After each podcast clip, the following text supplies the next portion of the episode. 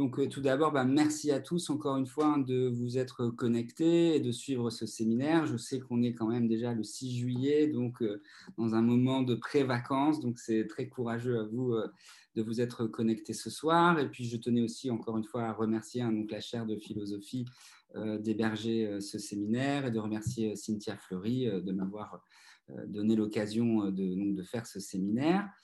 Et donc ce soir, euh, on va parler de l'œuvre de Judith Butler, euh, dont je pense vous avez euh, dû très certainement déjà entendre parler, hein, puisqu'elle a publié tout récemment en France un livre d'entretien avec un philosophe français qui est d'ailleurs extrêmement investi dans la chaire de philosophie, qui s'appelle Frédéric Worms.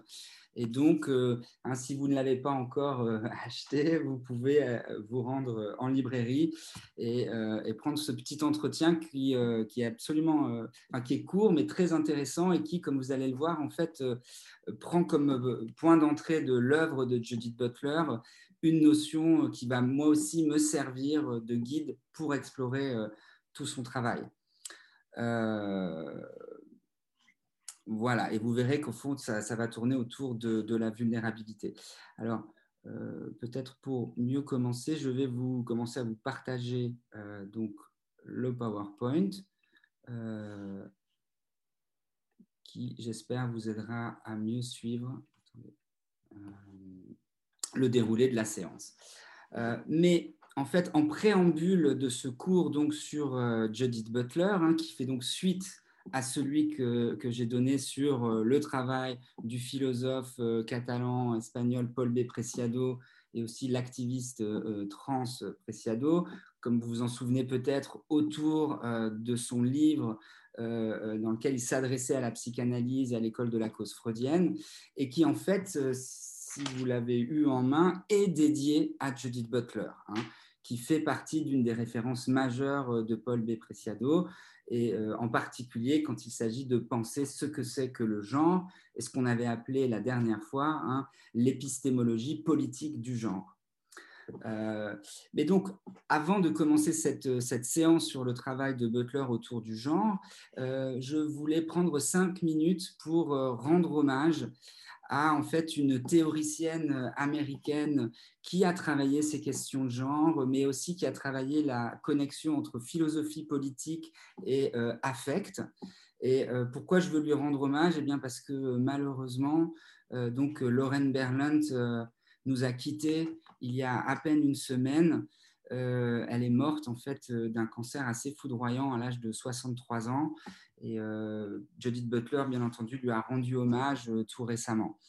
Et je trouvais aussi d'ailleurs que donc, euh, son livre majeur que vous avez devant vous, qui s'appelle Cruel Optimism, donc l'optimisme cruel, peut constituer un bon point d'entrée pour ce que j'ai à vous dire sur l'œuvre de Judith Butler. Pourquoi?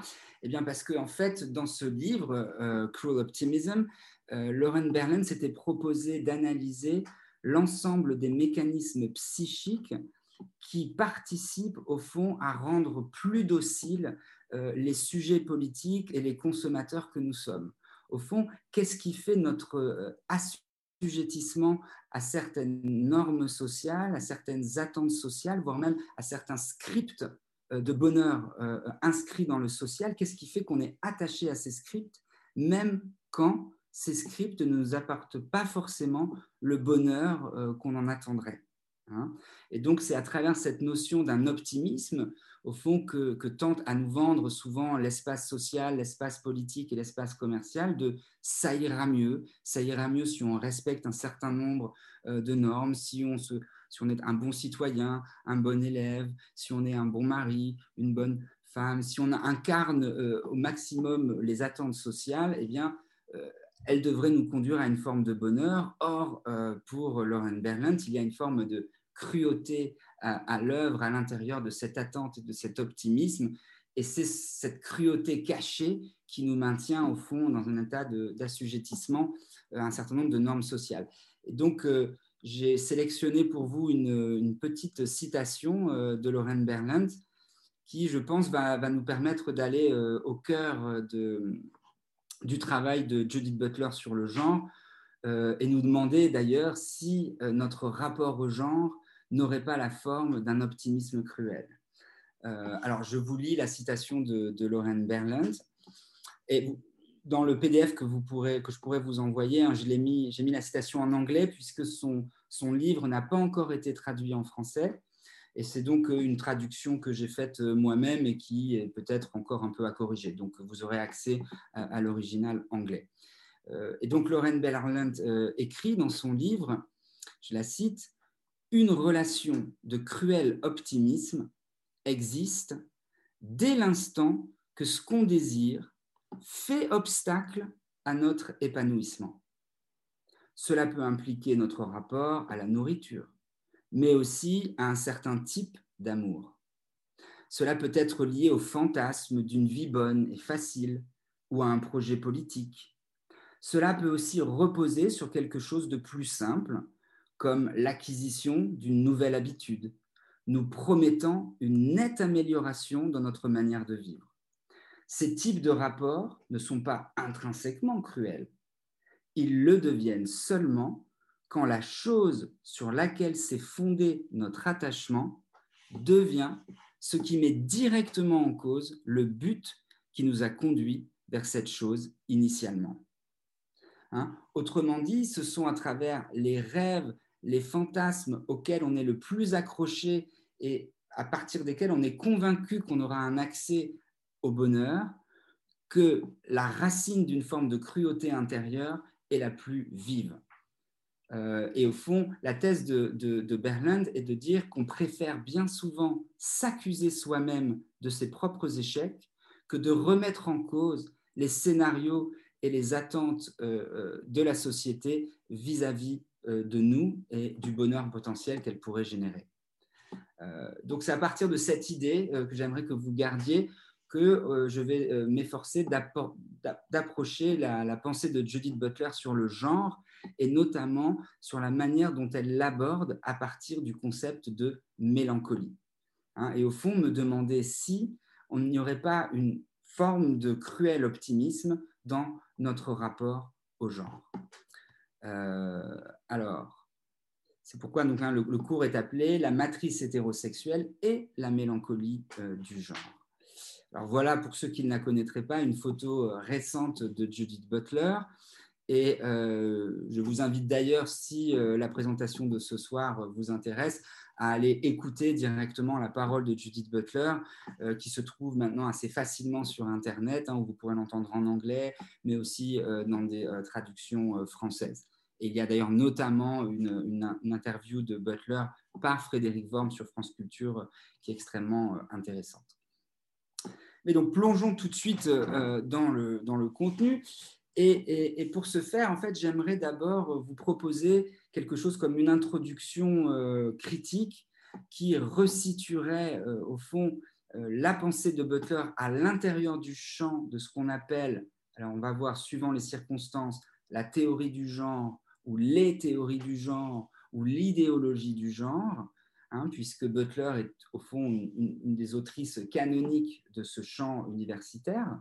Hein, qui vient du, féminisme, puis des études queer, et ensuite des études sur le genre, euh, et, de resituer ces études à l'intérieur au fond, de la vaste polémique qu'elles ont suscité depuis euh, leur création. Euh, et pour ce faire, en fait, je vais commencer par poser une question que se pose Butler elle-même et qui est, au fond, qui a peur du genre?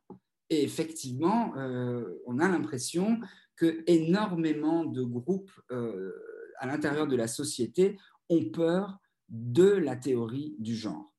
Euh, et donc, je vais me servir pour cette introduction d'une conférence que vous pouvez trouver, dont je vous ai mis la référence, euh, et qui s'appelle Who is Afraid of Gender et que Butler a reprise dans un texte qui s'appelle aussi What Threat, donc quelle menace, et qu'elle a sous-titré La campagne contre l'idéologie du genre puisqu'il est vrai qu'au fond, depuis la publication euh, du livre le plus connu de Judith Butler qui s'appelle Troubles dans le genre en 1990, publication en langue anglaise d'abord, eh bien, euh, ce livre euh, n'a fait qu'essaimer un certain nombre de débats jusqu'à ce que Butler elle-même dise d'une manière quelque peu ironique que le trouble a été d'abord aussi dans sa propre vie, hein, que ça, a, suscité un grand nombre de, complexités à l'intérieur de sa vie même.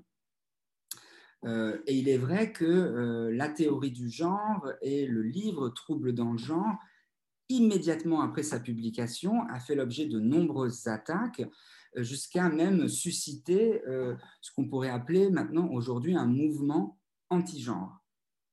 Euh, et ce mouvement, euh, nous dit euh, Butler, au fond, est né au départ dans un contexte de valeurs catholiques et notamment à partir d'un certain nombre de publications du Vatican. Puis ensuite, il s'est développé en Amérique du Sud à travers les mouvements évangélistes, puis en Afrique à travers les mouvements pentecôtistes, mais aussi, on pourrait dire, dans l'espace euh, américain ou européen, euh, à travers des mouvements euh, d'extrême droite, mais aussi à travers des mouvements conservateurs. Et enfin, j'y reviendrai à la fin de cette introduction, à l'intérieur d'une certaine partie, je dirais, de la gauche universaliste européenne et américaine, qui s'est elle aussi mise à critiquer les études du genre pour leur euh, prétendue alliance avec ce qu'ils appellent euh, à la fois les mouvements populistes, mais aussi les politiques identitaires. Et derrière tout ça, je, l'expliquerai plus en détail, au fond, euh, de voir dans les études du genre quelque chose comme un cheval de Troie des valeurs individualistes et néolibérales américaines. mais pour commencer, j'aimerais revenir sur la source catholique de l'idéologie du genre et de ce qu'on appelle vraiment ce courant euh, anti-genre. Et, donc dire que c'est effectivement au début des années 90 au Vatican euh, que euh, les études du genre ont été au départ dénoncées comme au fond étant opposées aux valeurs de la famille. Et à travers cette opposition aux valeurs de la famille, au fond, à l'autorité de Dieu, pour autant que ces études du genre mettaient en cause la notion de masculinité et de féminité et par là même l'origine biologique et elle aussi divine, on pourrait dire, de la différence euh, sexuelle. Et c'est cette remise en cause hein, biologique de la différence sexuelle qui, au fond, ferait peser sur la société le risque d'une confusion généralisée, d'une forme de chaos épistémologique et politique qui pourrait venir remettre en cause les fondements même de notre civilisation. Et c'est notamment euh, un auteur euh, euh, sud-américain, Jorge Scala, dans un ouvrage qui a eu un immense recensissement en Amérique du Sud et qui s'appelle justement donc hein, l'idéologie du genre, qui effectivement a déplié au mieux l'ensemble de ces arguments et qui est même allé jusqu'à dire que le fondement de la théorie du genre, qui est ce qu'on appelle en sciences sociales un constructivisme, euh, c'est-à-dire de dire que la réalité sociale est d'abord une réalité construite et non pas l'expression d'une essence naturelle, et bien que ce constructivisme radical déployé par les études du genre serait même aussi euh, contre euh, la science, la science elle-même, au sens où ce constructivisme viendrait priver la science du rapport qu'elle aurait à des faits indépendants des constructions sociales. Et c'est pour ça que euh, Scala est même allé jusqu'à dire que la théorie du genre n'était pas une théorie scientifique, ni moins encore une théorie de sciences humaines, mais une idéologie. Hein. Une idéologie, c'est-à-dire l'expression euh, d'une pensée euh, biaisée, erronée, reflétant des valeurs délirantes, et ces valeurs sont lesquelles? Eh bien, Ce seraient les valeurs de l'individualisme néolibéral, et qui euh, mènerait ces théories à faire le déni de la différence des sexes et donc le déni aussi pour les religieux de l'autorité de Dieu. Euh, c'est d'ailleurs aussi, de manière intéressante, les arguments qu'a repris euh, Joseph Ratzinger en 1990, hein, qui était à l'époque le pape Bénédicte, au moment de la conférence pour les droits des femmes de Beijing de 1995. Hein, je le mentionne puisqu'il y a eu la nouvelle conférence pour le droit des femmes qui s'est tenue à Paris il y a quelques jours.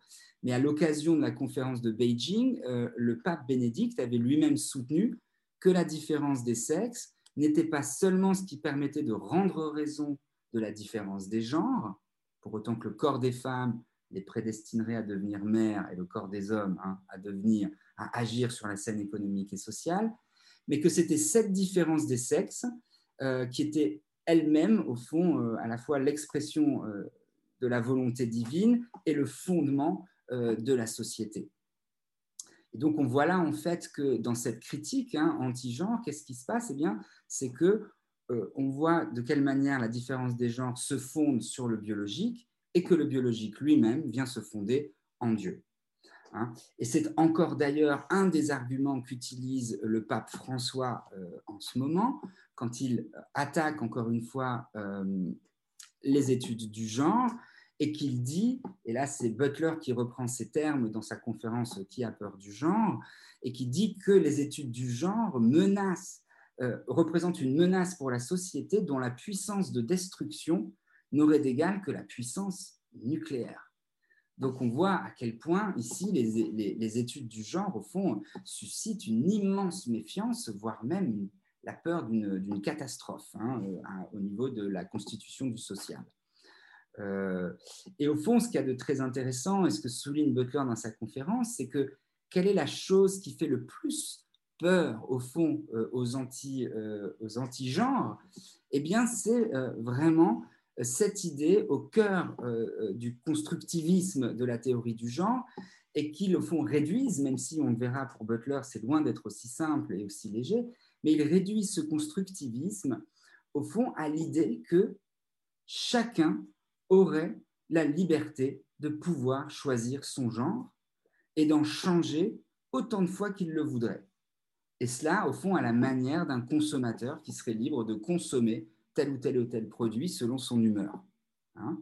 et c'est au fond cette espèce de liberté euh, euh, de consommation du genre qui viendrait ruiner, selon les anti-genres, au fond toute possibilité d'un ordre symbolique qui puisse venir encadrer, régler, limiter les rapports humains et qui viendrait donc mettre en péril non seulement les structures élémentaires de la parenté, la famille, mais à travers la famille, au fond, euh, les fondements même de notre euh, modèle civilisationnel. Hein. Et il le ferait, au fond, en étant une idéologie qui colporte euh, cet individualisme radical chevronné du néolibéralisme. et on voit d'ailleurs que cette panique anti-genre hein, se diffuse dans un certain nombre d'enjeux politiques contemporains. Hein, et j'en rappelle certains pour, montrer comment, au fond, cette polémique est, a une importance cruciale aujourd'hui euh, euh, dans le monde politique. Mais on se rappelle très bien au moment de 2013 et du vote euh, du mariage, de l'ouverture du mariage aux populations gays et lesbiennes en 2013, quelle polémique intense cette ouverture a suscité, et notamment la manif pour tous. Euh, mais on se souvient aussi quelques années auparavant euh, de la polémique qui avait suscité l'introduction de la théorie du genre dans les manuels SVT de biologie pour euh, les classes de terminale, de première et terminale. Et je crois 80 députés UMD avaient demandé le retrait au fond de cette, de cette théorie dans l'enseignement. Mais on a pu le voir aussi récemment euh, à l'occasion, euh, enfin, de l'adoption de la loi sur la bioéthique et notamment des articles concernant l'ouverture du droit à la PMA aux femmes seules et aux couples lesbiens. Euh, et j'en profite d'ailleurs à cette occasion pour vous dire que la chaire va publier très prochainement un très, beau rapport témoignage sur la question de la PMA par euh, euh, une journaliste qui s'appelle Marie-Joëlle Gros, que je vous invite vraiment à lire puisque c'est passionnant, où elle, raconte vraiment elle, son expérience de la PMA et son investissement dans un grand nombre d'associations qui soutiennent l'ensemble des, personnes qui, au fond, profitent de cette technologie. Mais on le voit aussi, je dirais, hein, cette, panique anti-genre euh, au Brésil en ce moment avec Bolsonaro, les déclarations de Bolsonaro, mais on le voit aussi en Hongrie avec la fermeture des départements féministes des études du genre dans les universités.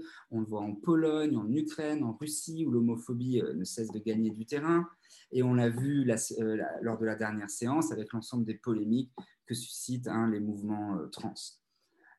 Et enfin, je voulais revenir, on le voit encore une fois, dans les polémiques que suscite à l'intérieur de, certaines fractions de, gauche la polémique contre les, études du genre à travers la polémique contre les politiques identitaires. Hein.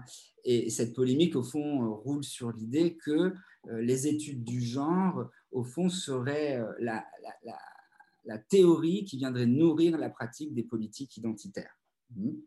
Euh, même si, j'essaierai de vous le montrer ce soir, précisément le point de départ euh, du premier livre de Judith Butler, Troubles dans le genre, était précisément euh, de remettre en cause l'idée d'identité et d'une catégorie femme comme possible base d'une action politique féministe. Hein. et donc, où elle voulait précisément interroger d'un point de vue théorique ce qui rendait possible un certain nombre de politiques identitaires.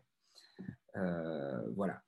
Euh, et donc, d'ailleurs, je vous invite à lire ce, livre intéressant, hein, La croisade anti-genre, qui, au fond, synthétise et résume de manière extrêmement euh, pertinente l'ensemble des, débats qu'a suscité la, la, théorie du genre mais simplement finir en vous disant que pour Judith Butler, finalement, ce qu'il y a d'important à retenir dans ce mouvement anti-genre, finalement, c'est que c'est d'abord un mouvement qu'elle appelle de contre-révolutionnaire, au sens où ce n'est pas un mouvement qui s'intéresse précisément aux, euh, finesses euh, théoriques déployées par un ensemble d'auteurs qui sont d'ailleurs pas forcément d'accord les uns avec les autres, mais c'est un mouvement qui s'empare de quelques phrases clés euh, des études du genre pour pouvoir en fait penser à une contre-révolution, c'est-à-dire pour pouvoir s'opposer à euh, une évolution de la société en général,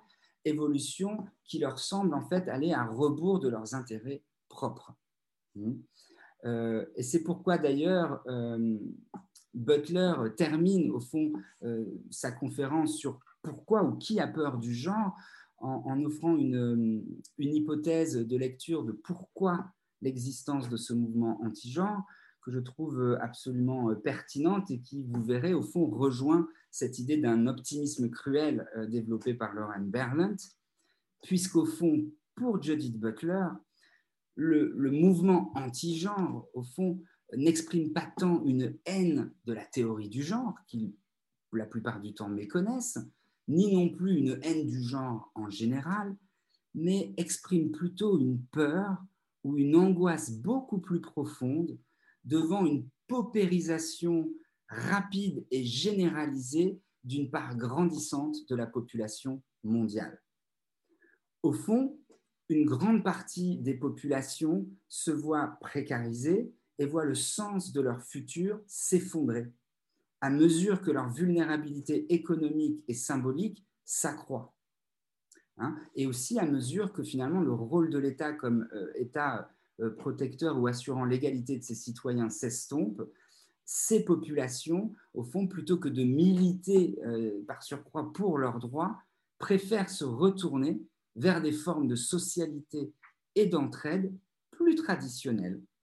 Autrement dit, ils opposent à leur précarité grandissante un sens renouvelé de la famille et des relations hommes-femmes au fond, à mesure que l'économie hein, euh, s'effrite et que le sens de leur futur euh, leur échappe, ces personnes, au fond, se retournent vers euh, ce que Lauren Berlin pourrait appeler d'anciens scénarios ou d'anciens fantasmes qu'ils préfèrent ne pas abandonner en continuant à espérer, même si c'est cruel, que ces scénarios finiront par leur apporter le bonheur. Hein. Et c'est d'ailleurs aussi finalement comme on le verra à la rentrée, euh, quand je ferai donc le cours sur euh, le, travail d'Achille Mbembe, c'est au fond la même idée que soutient Achille Mbembe dans Critique de la raison nègre, mais aussi Politique de l'inimitié et dans Brutalisme. Hein. C'est-à-dire qu'il euh, y a une précarisation grandissante de l'ensemble des populations qui suscite en retour une forme de, de retour vers des formes archaïques ou traditionnelles de socialité. Euh, et c'est très intéressant d'ailleurs que c'est donc dans ce contexte de précarisation économique et symbolique qu'on voit réapparaître des formes traditionnelles, comme de socialité, donc de défense de la famille patriarcale, mais aussi une défense de l'identité traditionnelle, c'est-à-dire de l'identité hétérosexuelle, et vécue comme une expression d'une essence biologique, mais aussi le retour de l'identité nationale, comme on peut le voir avec le Front National, au fond, qui propose euh, de protéger la vulnérabilité euh, des Français dans un contexte mondialisé par un retour à une identité nationale forte. Alors, par rapport à l'ensemble de ces discours, qu'est-ce que je vais euh, vous proposer ce soir? Eh bien, d'abord, je vais vous dire que non, la théorie de Butler sur le genre n'est pas une idéologie hein, qui reflèterait des valeurs délirantes de l'individualisme néolibéral. Ça n'est pas non plus une théorie qui fait le déni de la différence sexuelle et de la biologie du corps, mais, comme le propose d'ailleurs euh, Frédéric Worms dans son petit entretien, c'est d'abord et avant tout, je trouve, une méditation philosophique qui prend son point de départ dans une prise en compte, là je dirais intersectionnelle, c'est-à-dire avec l'ensemble des vulnérabilités et des handicaps euh, qui touchent euh, des corps vivants, et eh bien de méditer sur la condition du vivant et la condition de vulnérabilité du vivant. Hein. Le cœur de la philosophie de Butler, au fond, ça n'est pas tant le genre que la vulnérabilité du vivant. Et c'est pourquoi d'ailleurs ce soir, je vous montrerai que la manière dont Butler pense le genre est immédiatement articulée à la question de la mélancolie, c'est-à-dire à la question au fond de la perte, de la mort, de la tristesse et de la dépression, c'est-à-dire à la question de la vulnérabilité également. Hein. et de plus, euh, donc Butler propose une méditation sur la vulnérabilité du vivant, mais en plus, elle outille, on pourrait dire, euh, euh, ou elle complète sa méditation philosophique par une théorie critique qui, elle, s'efforce de penser d'une manière renouvelée la question de l'identité.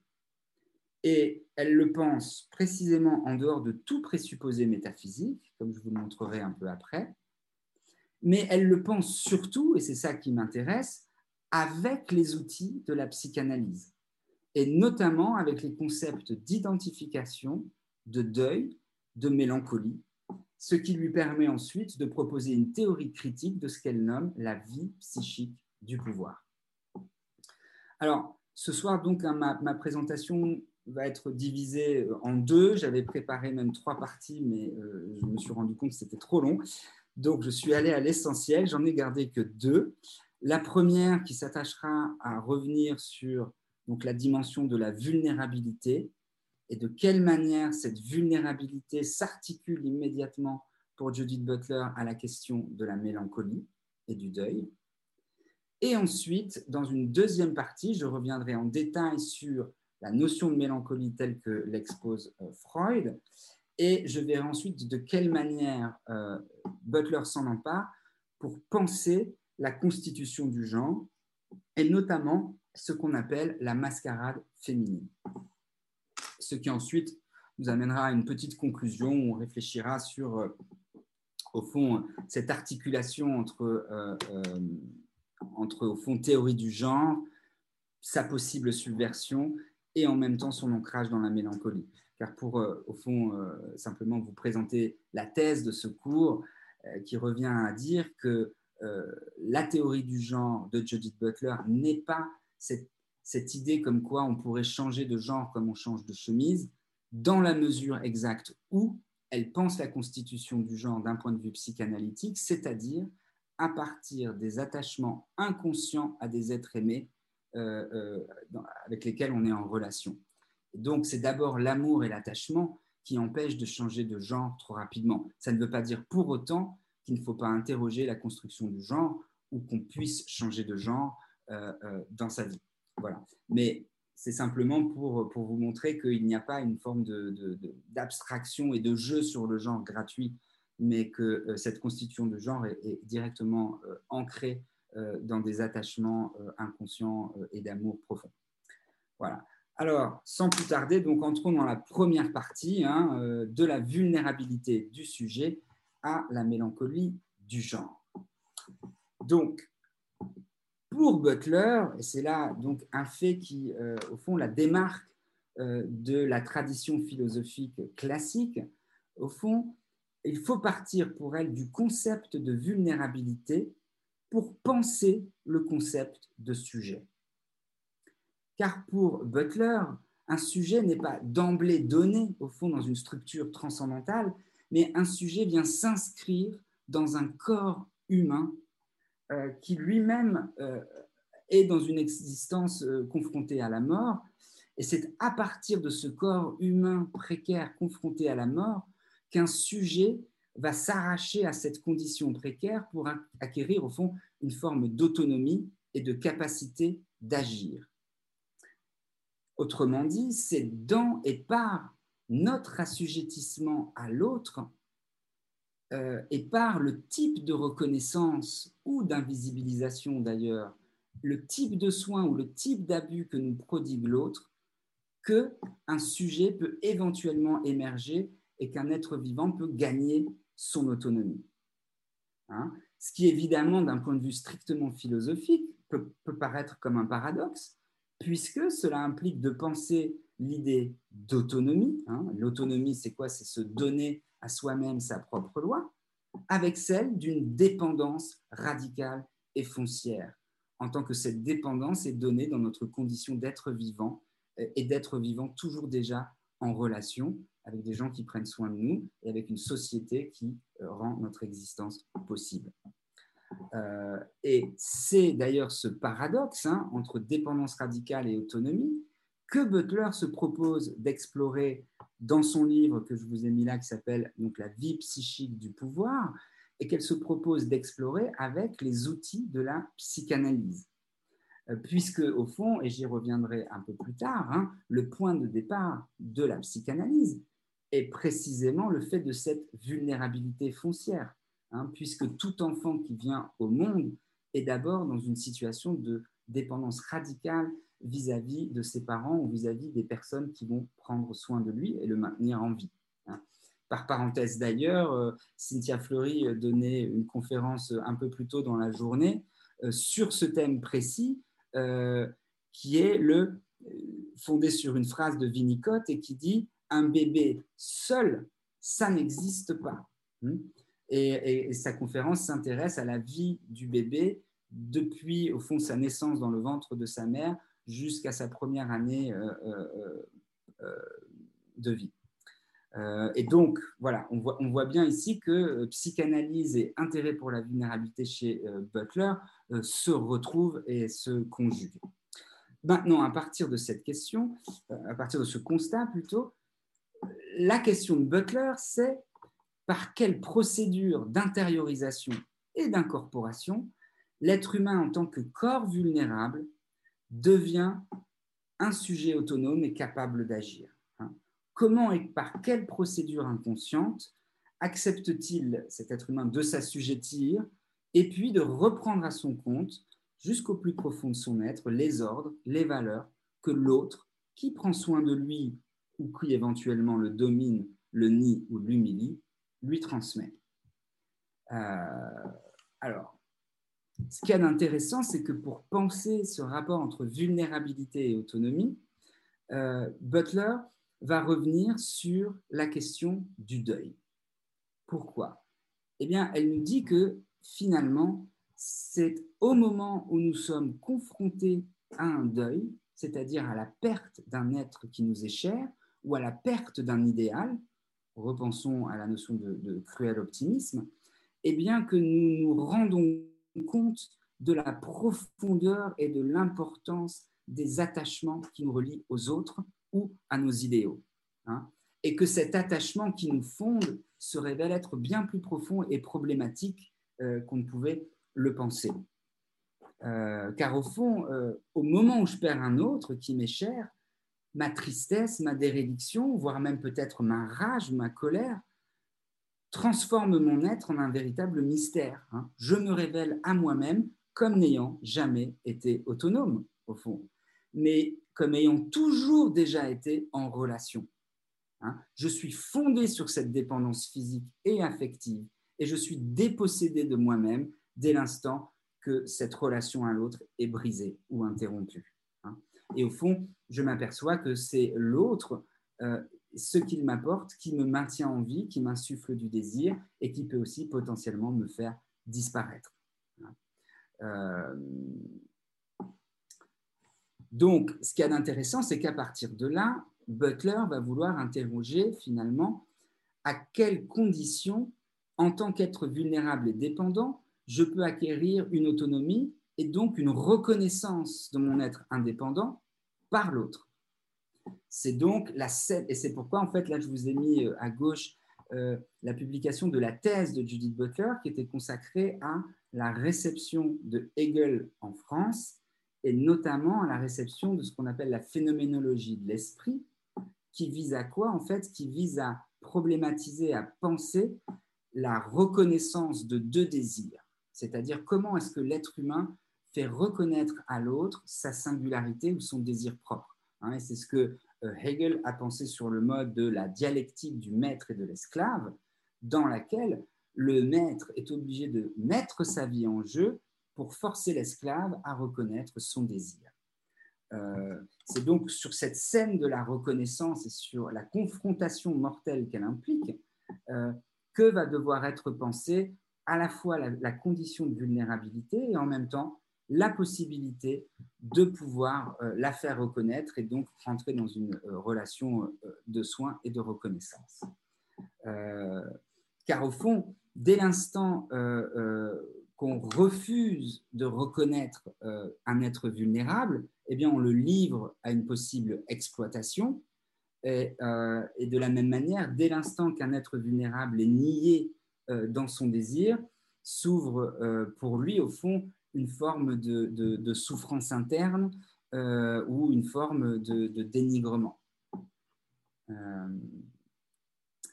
donc, à partir de là, euh, Butler va tenter de penser, au fond, les implications politiques de ce qui pourrait constituer une, on va dire, une, une, forclusion, c'est-à-dire un rejet, un démenti de la, de la condition de vulnérabilité des êtres et elle va essayer au fond de développer une réflexion éthique par rapport à cette prise en compte ou non prise en compte de la vulnérabilité. C'est notamment dans un livre qui s'appelle Precarious Life, donc la vie précaire, hein, le pouvoir du deuil et de la violence. Euh, car c'est à partir de là aussi qu'elle va pouvoir penser ensuite hein, l'articulation euh, du genre. Euh, parce que dans l'esprit du maître, du dominant, au fond, la vulnérabilité est ce qui se doit d'être immédiatement nié, démenti, puis converti en un geste violent de conquête. Hein? Euh, et inversement, la vulnérabilité du plus faible est ce qui peut être immédiatement exploité par le maître comme une source de profit économique et sexuel. Hein? Euh, et c'est d'ailleurs euh, cette, cette, prise sur euh, la, condition de vulnérabilité qui fonde, au fond, l'espace psychique du pouvoir que veut penser euh, Butler et la manière dont elle va vouloir penser ensuite la constitution du genre. car ce qu'il y a d'intéressant, et on y reviendra, mais c'est que ce que Butler appelle la mélancolie du genre, eh bien, c'est quelque chose qui ne hante pas seulement euh, les individus dits en marge, hein, ou ayant une orientation déviante de la norme, mais cette mélancolie hante aussi pour Butler la vie psychique, au fond, de l'homme patriarcal blanc et dominant. Pourquoi? Eh bien parce que euh, cet homme qui, en, apparence, est en position de domination, euh, donc en position dans laquelle sa vulnérabilité n'est pas exploitée, eh bien, il est tout de même tout entier absorbé par son narcissisme, euh, qui refuse au fond de reconnaître sa propre vulnérabilité et donc sa propre dépendance aux autres, et donc aussi les liens d'amour qui le relient à eux. Hein, car au fond, reconnaître sa dépendance fondamentale implique de renoncer en retour rêve démurgique et délirant de toute puissance. Hein, et rêve, encore une fois, que la tradition philosophique occidentale nomme, euh, et d'ailleurs place au plus haut de la fonction morale, et nomme l'autonomie. Alors, à partir de là, ce qu'il s'agit de penser pour Butler, c'est la manière dont la forclusion de la vulnérabilité se matérialise au niveau des discours et des corps que ces discours potentiellement reconnaissent et soignent ou potentiellement invisibilisent, voire même livrent à la cruauté d'une domination entière et non réciproque. Hein. Euh, c'est ce qu'on pourrait, appeler la double fonction du déni de la vulnérabilité, euh, qui amène euh, Butler à poser un certain nombre de questions qui vont nous guider dans, dans la suite de ce cours. Alors, les questions, ce serait sous quelles conditions un corps est-il reconnu comme vulnérable? Et donc en, droit de recevoir une reconnaissance et en droit de recevoir les soins nécessaires dont il pourrait avoir besoin. Inversement, pour quelles raisons la vulnérabilité d'un corps devient-elle l'occasion de son exploitation et de sa mise à mort? Et enfin, quelle place le discours occupe-t-il dans ce processus de démenti psychique hein, et systémique de la vulnérabilité? Euh, Je vous ai mis d'ailleurs à gauche euh, ici le petit livre de Butler, Qu'est-ce qu'une vie bonne? Euh, Et je vous invite, si ça vous intéresse, à aller voir une petite vidéo qui a été faite, enfin un cours qui a été donné à la chaire de philosophie par Mona Gérardin-Laverge sur précisément ce texte. Et je trouve qu'elle en déploie les enjeux d'une manière très fine. Donc, si ça vous intéresse, n'hésitez pas à aller le, consulter. Pour revenir donc aux questions que pose cette prise en compte ou non prise en compte de la vulnérabilité, hein, on pourrait demander aussi avec Butler à quelles conditions une vie est-elle prise en compte par l'autre? C'est-à-dire à quelles conditions une vie devient intelligible dans et par l'autre? À quelles conditions aussi une vie n'est plus intelligible, n'est plus lisible, n'est plus compréhensible? Et de quelle manière la non prise en compte systématique de la vulnérabilité implique, au fond pour Butler, d'avoir à repenser la sphère publique comme une sphère qui serait fondée, au fond, sur une structure mélancolique généralisée c'est-à-dire une structure qui implique la non-reconnaissance d'un certain nombre d'êtres et d'un certain nombre d'attachements euh, euh, libidinaux ou amoureux. Euh, et de plus, dans quelle mesure cette non-reconnaissance de certains êtres ou de certains attachements est à l'origine d'une certaine forme de rage et de colère rentrée qui en même temps est empêché de se verbaliser et rendu incompréhensible, mais qui va au fond euh, être à la base d'un certain nombre de passages à l'acte. Hmm? Euh, on pourrait dire donc que la mélancolie joue euh, dans la pensée de Butler une double fonction. Hein. elle vient à la fois entériner sous la forme du déni le délire de toute puissance narcissique du côté du dominant, en même temps qu'elle ouvre à une analytique de l'impossible deuil et de la non-reconnaissance, et au fond une analytique de l'agressivité retournée contre soi, de la haine de soi du côté du dominé. Euh, alors, tentons donc de, comprendre d'une manière un peu plus fine cette relation de la vulnérabilité à l'autonomie. Euh, qu'est-ce qui se passe? Effectivement, au départ, hein, comme je l'ai souligné dans la tradition philosophique, l'autonomie, c'est ce qui est donné au préalable et ce qui s'oppose le plus à la vulnérabilité. Euh, c'est pourquoi, pour Butler, et, là, elle utilise les outils de la psychanalyse, et j'y reviendrai plus en détail tout à l'heure, la constitution du sujet implique, au fond, un refoulement primordial de la vulnérabilité et plus encore un refoulement primordial de certains liens d'amour qui nous relient aux personnes qui s'occupent de nous. Euh, au fond, ce que nous permet de comprendre la psychanalyse pour Butler, c'est que tout enfant, effectivement, est dépendant de ses parents pour sa survie, mais, et qu'il le veuille ou non d'ailleurs, est passionnément attaché à eux, euh, mais c'est que à partir du moment où l'enfant, au fond, refoule ce lien d'amour, qu'il va pouvoir commencer à émerger comme un sujet autonome. Hein, c'est-à-dire un sujet capable de vivre indépendamment de la relation de dépendance physique et affective qui l'unit à ses parents. Au fond, devenir adulte, se séparer de ses parents, c'est d'abord, euh, et c'est une relation complexe, mais à la fois accuser-réception de la dépendance dans laquelle on se trouve, reprendre pour soi un certain nombre de valeurs qui nous ont été transmises et en même temps les affirmer pour son propre compte dans un mouvement indépendant. Hein. et il faudrait même dire, aller plus loin et dire que pour Butler, au fond, il n'y a d'autonomie qu'à condition d'avoir été profondément dépendant et aliéné aux autres. Au fond, l'autonomie ne se génère que par la profondeur de notre attachement et de notre aliénation aux autres. Hein, et qu'au fond, il n'y a pas d'autonomie sans aliénation préalable. Euh, néanmoins, ce qu'il faut quand même penser pour Butler, c'est dans quelle mesure le pouvoir d'agir que nous donne au fond notre ancrage dans notre relation à l'autre peut ou non excéder le pouvoir d'assujettissement qu'il a rendu possible.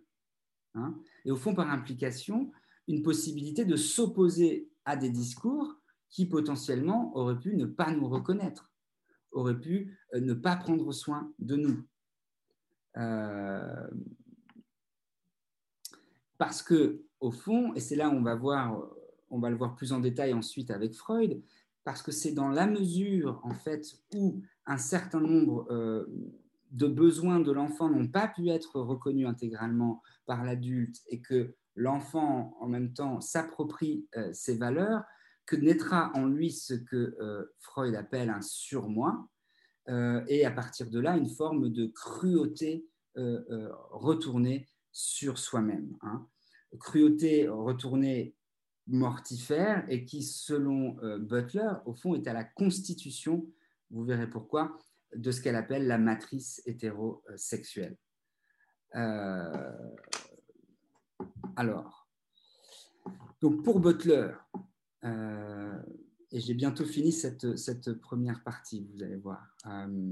donc, ce qu'il faut penser, encore une fois, c'est cette articulation entre émergence du sujet et les types d'objets d'amour que ce même sujet soit peut admettre et exprimer, soit se doit de taire et de folklore pour devenir un sujet socialement légitime. Autrement dit, la question qu'il s'agit de penser pour Butler, c'est celle des types d'attachement amoureux qu'un sujet ou qu'un enfant se doit de folklore pour qu'il puisse se faire reconnaître, euh, pour qu'il puisse se faire reconnaître comme sujet légitime sur la scène sociale.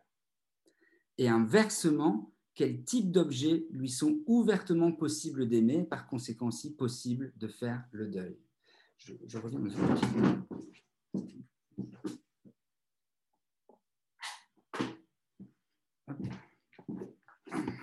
Excusez-moi.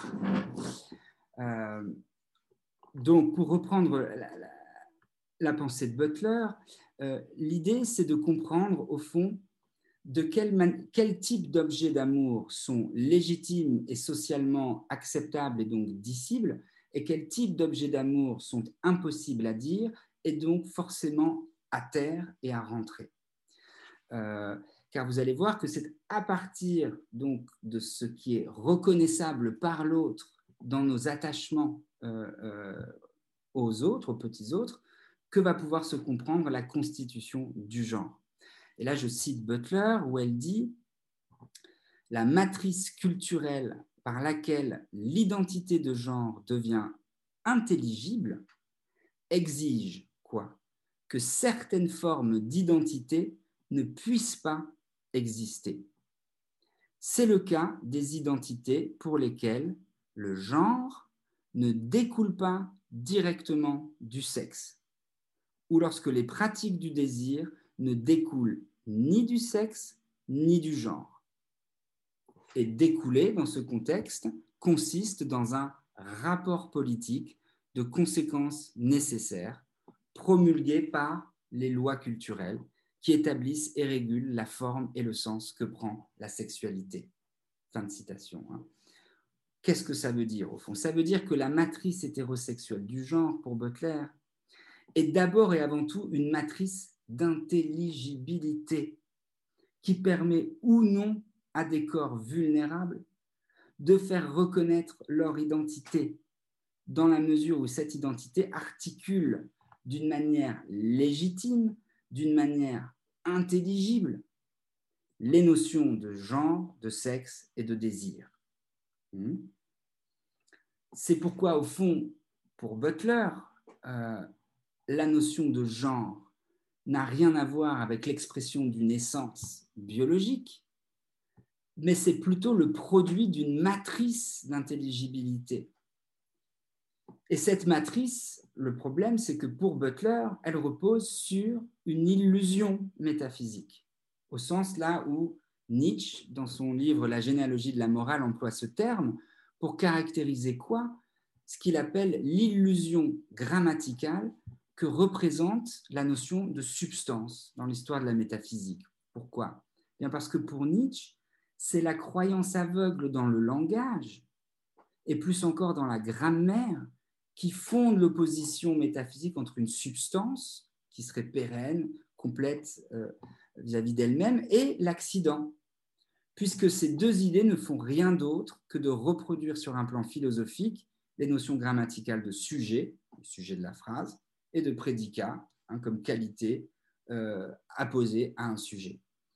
Euh, et tout comme la notion d'être, hein, qu'est-ce qu'un être? Eh bien, pour Nietzsche, euh, fait d'abord que recouper les deux usages fondamentaux qui peuvent être faits du verbe être dans une phrase toute simple, hein, comme marqueur de l'existence, ceci est, ou tantôt comme copule reliant un sujet et son prédicat, le stylo et l'air.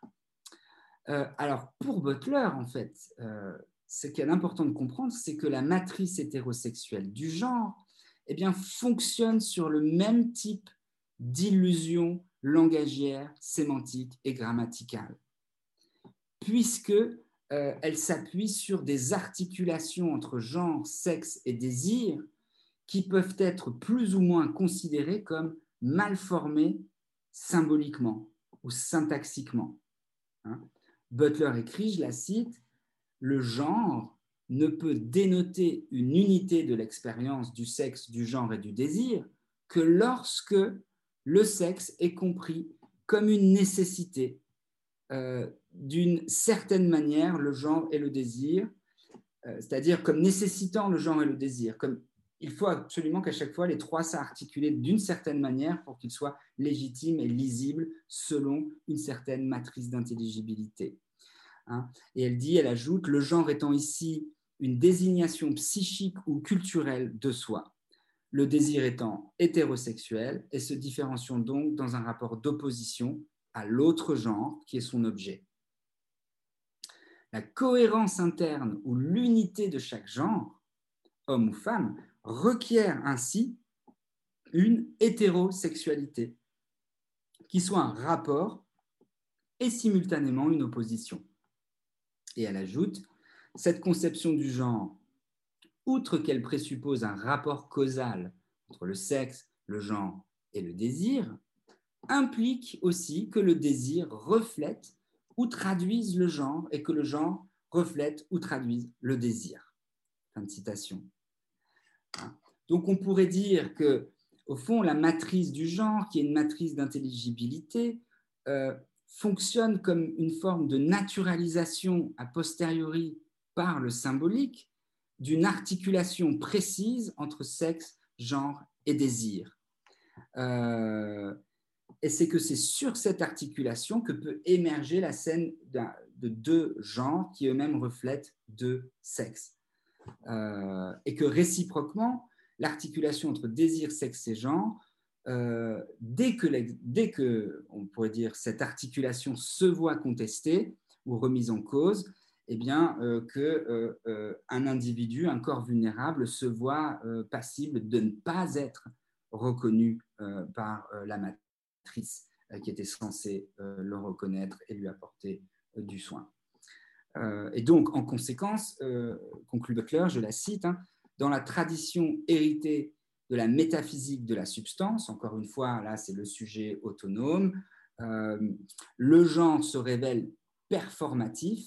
Là, qu'est-ce que ça veut dire? Eh bien, que il constitue l'identité qu'il est censé être. Hein. Au fond, il y a une forme de rapport euh, euh, rétrospectif où le genre est le produit d'une intelligibilité symbolique et il vient ensuite faire retour pour lire et constituer le corps biologique lui-même. Mais dans ce processus de retour se joue potentiellement une cruauté, une violence, un déni de reconnaissance euh, extrême. Hein. Et c'est pourquoi elle ajoute, le genre est toujours un faire, mais non le fait d'un sujet qui précéderait ce faire. Euh, alors, j'aimerais maintenant, dans un deuxième temps de ce cours, essayer un petit peu de, de m'avancer plus avant dans ce que Butler appelle la mélancolie et pourquoi vraiment elle se sert de ce terme psychanalytique de mélancolie pour comprendre cette structure du genre.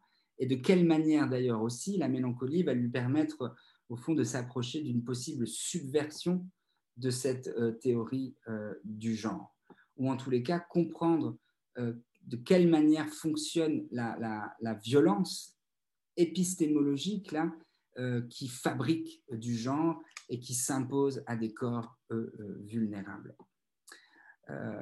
alors, effectivement, c'est d'abord Freud euh, qui euh, a pensé la question du deuil et de la mélancolie. Et vous verrez que Freud a pensé ces notions à travers trois textes euh, qui s'étalent sur plus d'une dizaine d'années, hein, puisque en fait, il a commencé à penser cette notion donc, pour introduire le narcissisme, puis il l'a repensé dans Deuil et mélancolie en 1917, et enfin, il s'en est servi, et ce sera mon point d'entrée là, dans Le moi et le ça, qui est un texte euh, absolument capital dans l'œuvre de Freud, puisque c'est un texte qui introduit ce qu'on appelle euh, dans les études freudiennes la seconde topique. Alors qu'est-ce que c'est? Eh bien, c'est le moment où Freud, plutôt que d'utiliser une métaphore de la profondeur où il y aurait l'inconscient, le préconscient et le conscient, euh, se met à, à penser à une, image de la subjectivité de la psyché humaine à travers l'interconnexion de trois notions, hein. le ça, euh, qui serait le réservoir libidinal, le moi, qui n'est pas intégralement superposable à la conscience, comme on va le voir, et le surmoi, qui n'est pas simplement, euh, on va dire, une succession de valeurs, mais qui est lui-même aussi relié aux pulsions du ça. Donc, où il propose au fond une image de la psyché qui est un petit peu plus complexe et qui articule différemment au fond la présence de l'inconscient euh, à l'intérieur de toutes les structures, hein, puisque l'inconscient sera présent dans le surmoi, dans le moi et dans le ça. Mais ce qui est important pour nous à retenir et ce qui surtout retient l'attention de Judith Butler, c'est qu'en 1923, donc dans le moi et le ça, euh, Freud souligne que c'est la structure du deuil et plus encore, et vous verrez qu'il fait une petite distinction normalement entre deuil et, mélancolie, c'est plus encore la structure de la mélancolie qui initie ce qu'il appelle la formation du moi. Pourquoi? Bien parce que le moi, pour Freud, est en partie formé par une série d'identifications dont le modèle est à trouver dans les objets qu'une personne a aimés et auquel elle a dû renoncer sans pour autant y parvenir tout à fait. Hein? Au fond, euh, on pourrait dire que c'est euh, le petit garçon euh, aime papa, il ne peut pas l'aimer pour de vrai, et donc il s'identifie à papa, et donc il, prend en lui-même les valeurs de papa pour continuer au fond son amour sous une autre forme. et c'est pourquoi pour, pour Freud, au fond, le caractère d'une personne est à comprendre comme le résultat de ces incorporations mélancoliques. Hein, et que l'idée d'identité de genre pour Judith Butler, en tant que, on va le voir, la projection sur le corps des identifications du moi, euh, peut elle aussi être comprise comme une forme d'incorporation mélancolique. Je, vais préciser tout ça. Hein. Euh, au fond, ce qu'il y a à comprendre, c'est que cette incorporation de l'objet aimé à l'intérieur du moi est ce qui va constituer la part inconsciente du moi chez Freud. Hein. C'est ce qui va euh, euh, constituer au fond ce que Freud va appeler l'idéal du moi. Au fond, l'enfant va s'incorporer euh, les valeurs de ce qu'il aime le plus dans l'autre qu'il aime. Hmm? Et à travers, au fond, cette incorporation de l'idéal du moi, l'enfant va ensuite développer un surmoi qui va être l'instance qui va juger de la plus, grande, de la plus ou moins grande conformité euh, des actes de l'enfant vis-à-vis de l'idéal du moi euh, qu'il a absorbé. Hein. ce qui va générer en retour ce qu'on appelle la culpabilité inconsciente. Hein.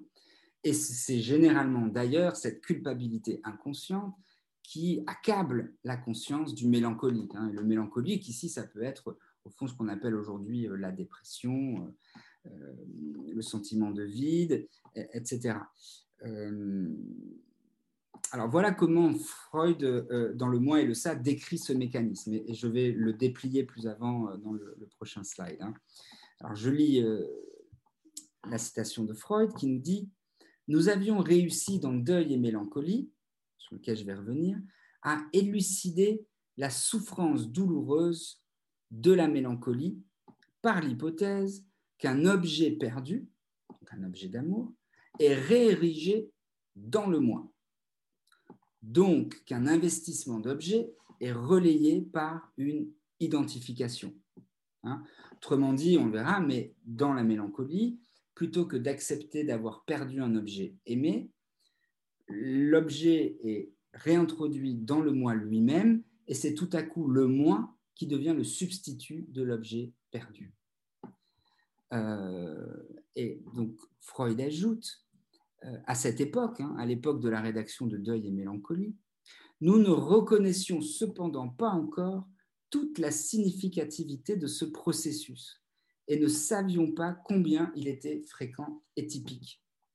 Nous avons compris depuis lors qu'un tel remplacement, le remplacement donc de l'objet aimé perdu par le moi lui-même, a une grande part dans la mise en forme du moi et contribue essentiellement à instaurer ce qu'on appelle son caractère.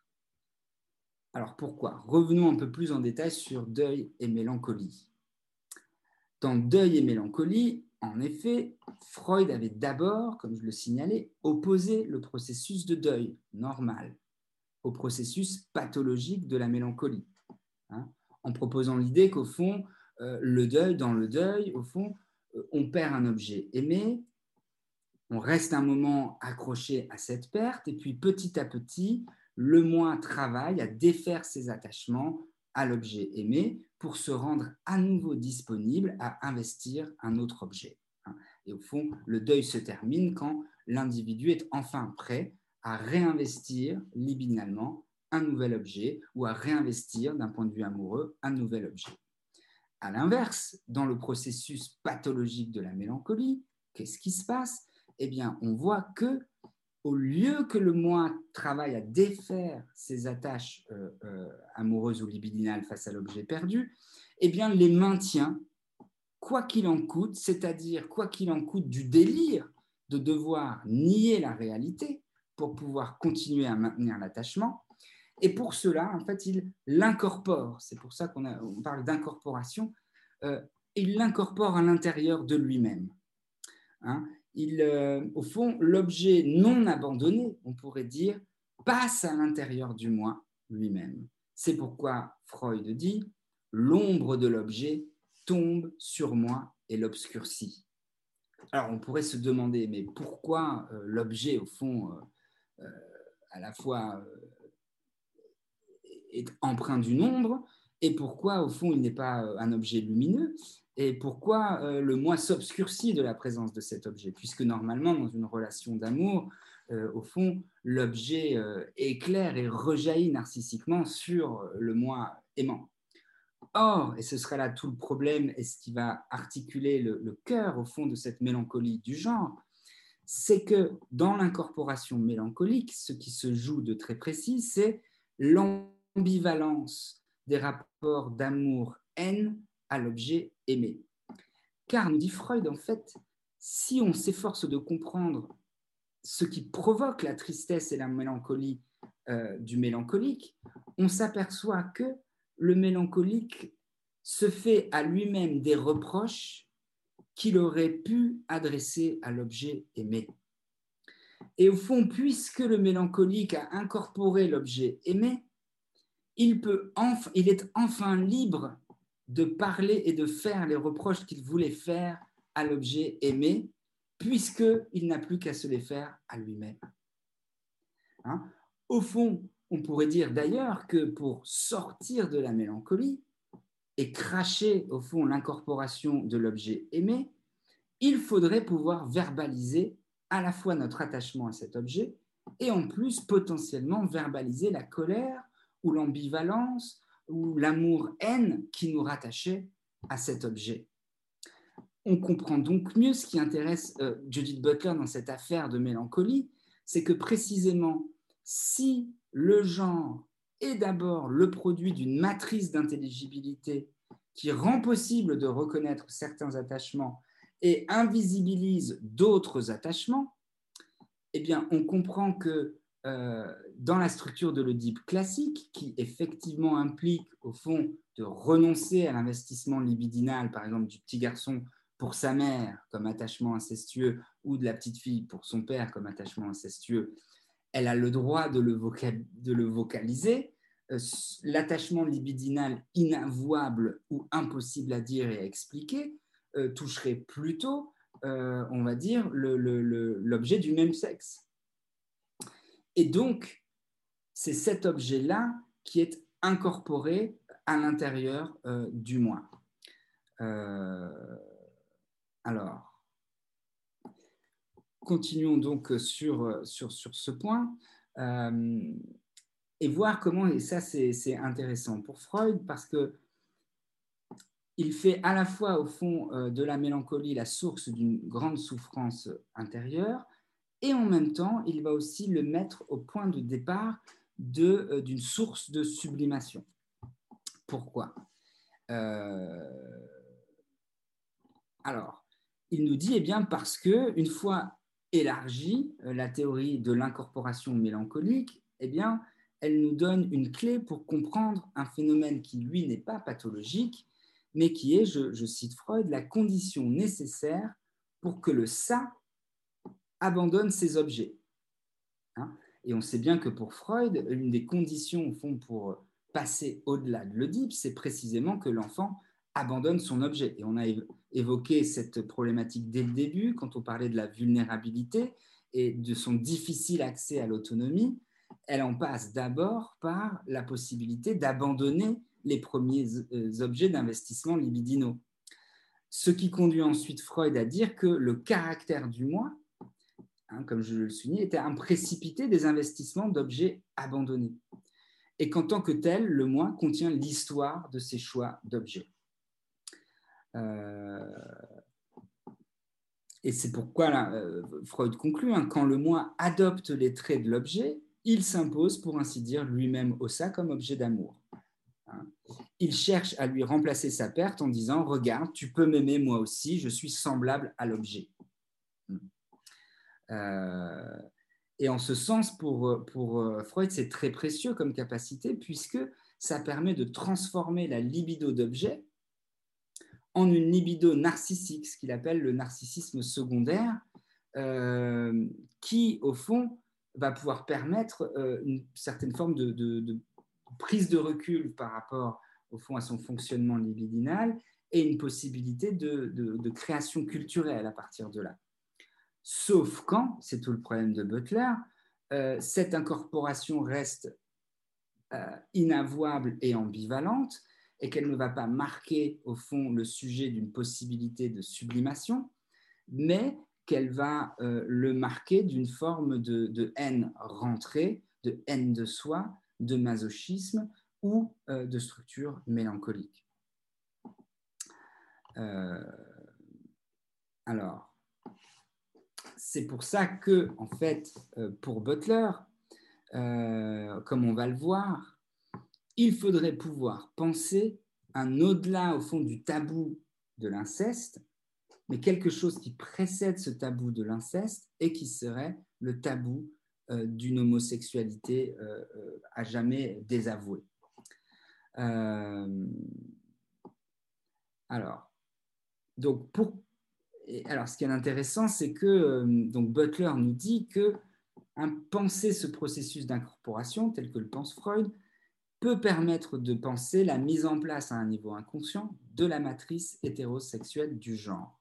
Pourquoi? Parce qu'elle implique que le moi du petit garçon ou de la petite fille, comme je le disais, renonce à certains investissements amoureux, tout en se les incorporant pour pouvoir en retour, et là je cite Lacan et je reviendrai, s'identifier au type idéal de son sexe, comme le dit Lacan dans la signification du phallus. Alors, qu'est-ce qui doit être abandonné du point de vue de la matrice hétérosexuelle? Et au fond de sa matrice d'intelligibilité Eh bien, ce sont précisément tous les investissements euh, d'objets homosexuels, pour autant que ces types d'investissements font l'objet d'une condamnation morale, doublée d'une forclusion symbolique. C'est pourquoi d'ailleurs, souligne Butler, ces objets ne peuvent pas non plus faire l'objet d'un deuil public, hmm. ni moins encore d'une expression de haine ou de colère, mais se doivent d'être incorporés au moi lui-même, c'est-à-dire préservés sous une forme mélancolique.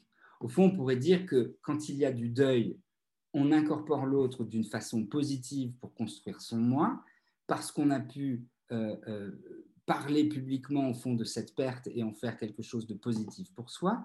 Quand il y a incorporation mélancolique, on incorpore une certaine forme d'ambivalence qui ne peut pas être admise ou avouée et qui, au fond, se retourne comme forme de haine de soi.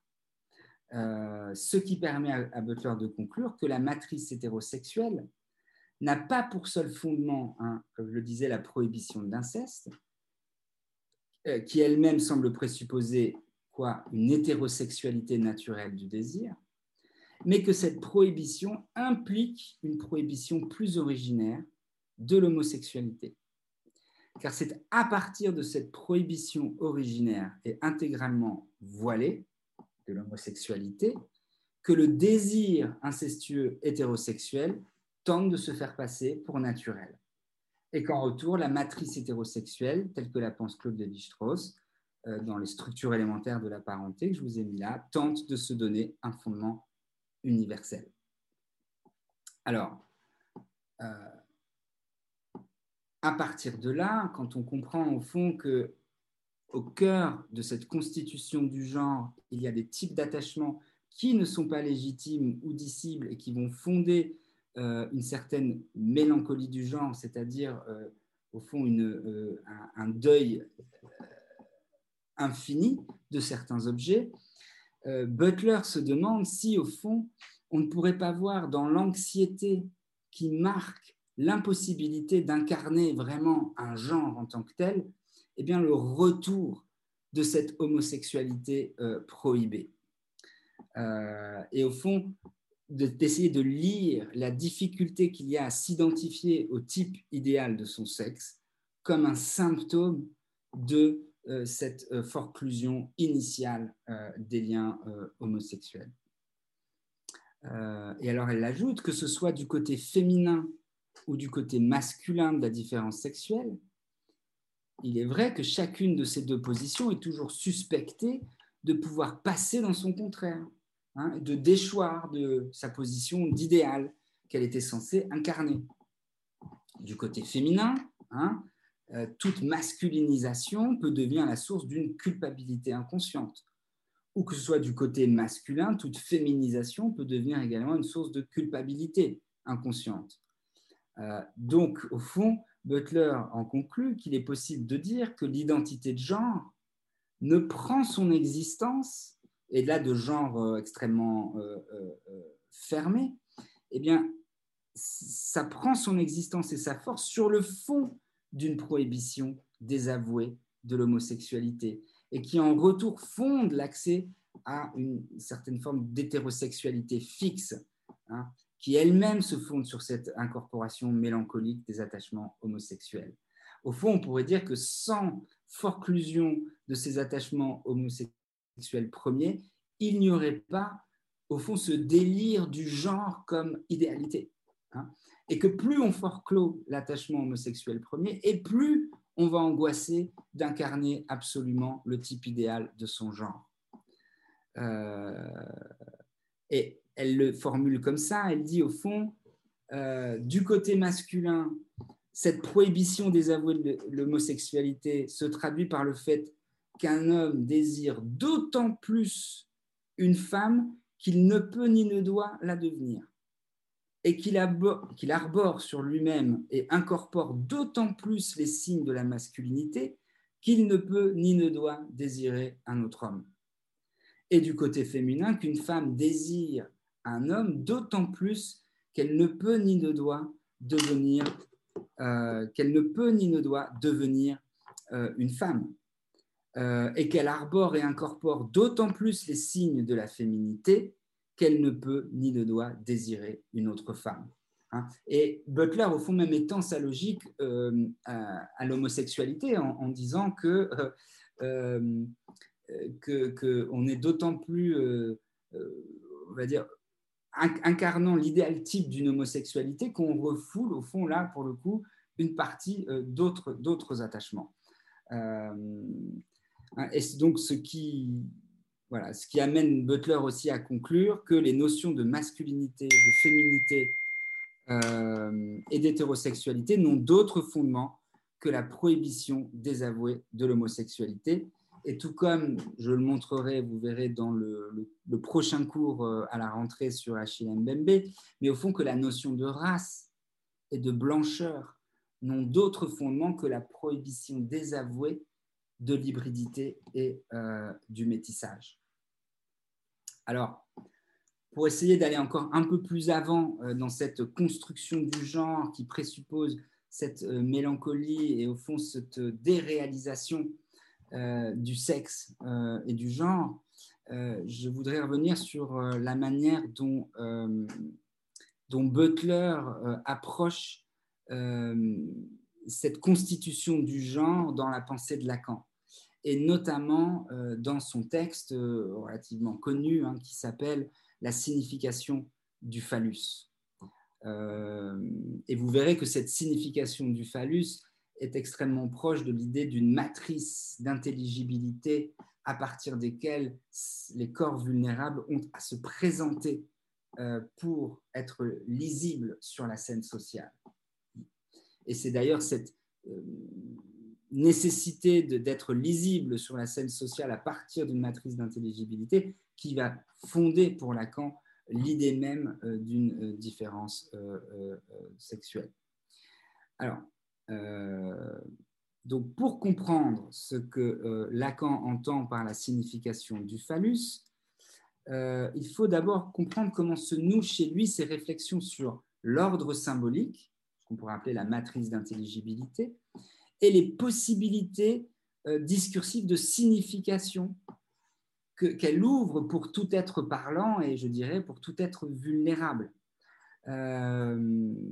et la manière dont, cette, matrice d'intelligibilité ouvre des possibilités de signification pour l'être vivant, parlant et vulnérable, et aussi de quelle manière cette matrice d'intelligibilité vient définir ce que, encore une fois, je cite Lacan, vient définir l'installation dans le sujet d'une position inconsciente sans laquelle il ne saurait s'identifier au type idéal de son sexe. fin de citation. Alors en fait, il faut comprendre, pour comprendre ça, il faut comprendre au préalable ce que Lacan entend euh, d'abord par euh, complexe de castration inconscient. Alors, euh, je, vais, je, vais, essayer de vous l'expliquer simplement, car en fait, c'est par cette notion hein, de complexe de castration inconscient qu'on va comprendre de quelle manière il opère du, côté homme et du côté femme de la différence sexuelle, et aussi donc du coup de quelle manière opère cette matrice hétérosexuelle du genre et son lien à la mélancolie euh, pour Butler. Alors, le complexe de castration inconscient chez Lacan, il doit d'abord être relié à sa thèse la plus connue et la plus massive sur l'inconscient, qui est, comme vous devez avoir tous l'avoir entendu parler, hein, c'est l'inconscient est structuré comme un langage. Cette thèse, qu'est-ce qu'elle veut dire? Eh bien, elle veut dire d'abord que c'est à partir du fait que tout homme et toute femme, en tant qu'être parlant, euh, qui ont besoin d'exprimer des, besoins, qui, doivent exprimer leurs besoins euh, et leurs demandes d'amour, eh bien, sont obligés de le faire à travers le langage. ce qui veut dire qu'ils sont obligés de le faire à travers les lois symboliques qui en ordonnent les possibilités de signification. On ne peut pas tout dire dans le langage. Et c'est ainsi qu'une part des besoins de ces êtres parlants, et notamment leur part de jouissance qui a trait à ce que l'ordre symbolique exclut par principe, comme l'inceste, mais comme euh, euh, l'homosexualité, s'en trouve exclu et provoque en retour ce que Lacan appelle une Spaltung avec Freud, c'est-à-dire une division interne du sujet qui elle-même va susciter, et on en a déjà parlé au tout début sur la vulnérabilité dans son rapport à l'autonomie, mais une Urverdrängung, c'est-à-dire un refoulement originaire. Euh, refoulement originaire, d'où va naître ensuite le désir et l'inconscient, hein, comme espace précisément qui est produit par cette impossible à dire initiale. Autrement dit, pour Lacan, le sujet ne peut accéder à l'être, et là en fait à l'être du phallus, à la signification phallique, que s'il a renoncé à la jouissance incestueuse, et on pourrait dire aussi à la première forclusion de l'homosexualité, euh, euh, pour pouvoir faire un usage du langage et se situer dans le système symbolique que lui offre le langage. Euh, j'ai bientôt fini. Hein. Alors, simplement pour vous expliquer rapidement ce que Lacan ensuite va, appeler être ou avoir le phallus et de quelle manière, au fond, ça, nous permet de, comprendre euh, avec Butler euh, ce qu'on appelle la comédie du genre. Euh, eh bien, c'est de dire qu'au fond, pour Lacan, il y a d'abord le côté être le phallus. Et être le phallus pour Lacan, c'est être le signifiant du désir de l'autre, c'est-à-dire paraître comme ce signifiant. Autrement dit, être l'objet d'un désir hétérosexuel et accepter de l'être et de refléter ce désir. Ce qui place les femmes, bien entendu, dans une position d'objet, mais aussi, d'un certain point de vue, souligne Butler, dans une position paradoxale de pouvoir, au sens où les femmes incarnent à la fois le désir de l'homme, mais se faisant aussi la possibilité euh, que ce désir soit euh, ou non reconnu. Ce qui souligne Butler renvoie en fait à la pensée de Lacan ici, à la dialectique euh, du maître et de l'esclave hegelienne, euh, dans la mesure où, euh, au fond, être le phallus, et c'est là pour Lacan le côté femme de la différence sexuelle, revient toujours à être pour un autre. Comme pour Simone de Beauvoir, d'ailleurs, dans le deuxième sexe, hein, qui euh, euh, affirme que euh, être femme, c'est toujours être pour un sujet masculin qui cherche à affirmer et renforcer son identité à partir de la reconnaissance que lui donne l'autre, que représente ici la femme. D'où la conclusion, la première conclusion de Butler, forte par rapport au genre, qui dit il n'y a donc pas d'enquête à mener sur l'ontologie proprement dite. L'ontologie, c'est-à-dire la chose qui est vraiment, parce qu'il n'y a pas d'accès direct à l'être dans toute cette logique de l'être et de, du phallus. Pourquoi? Euh, Parce qu'il faut d'abord interroger l'être en tant qu'il est relié à cette signification, cette matrice d'intelligibilité, donc ce que Lacan appelle le phallus, c'est-à-dire la signification de la loi, faisant autorité et posant la différence sexuelle. Comme elle ajoute Butler, une prémonition de sa propre intelligibilité. Être le phallus, avoir le phallus, renvoie à des positions sexuelles distinctes et voire même à des non-positions, puisque ce sont des positions qui n'ont rien à voir avec la vulnérabilité d'un corps euh, vivant, mais qui ont tout à voir avec la rigidité d'un système symbolique. Euh, et d'ailleurs, ajoute Butler, et c'est intéressant, elle dit que, à la différence de la euh, reconnaissance hegelienne, euh, ce que cherche à faire reconnaître le soi-disant homme qui a le phallus, donc soi-disant le maître, ce n'est même pas un désir qui lui serait propre, mais c'est une position symbolique qu'il incarne comme un signifiant. Euh, et c'est pourquoi, au fond, Butler conclut que avoir et être le phallus sont des positions vouées à des échecs comiques. Échecs qui eux-mêmes signent pour Butler l'irréalité profonde et mélancolique sur laquelle se fonde toute la matrice hétérosexuelle du genre, et au fond, cette comédie du genre qui sans cesse vire au drame.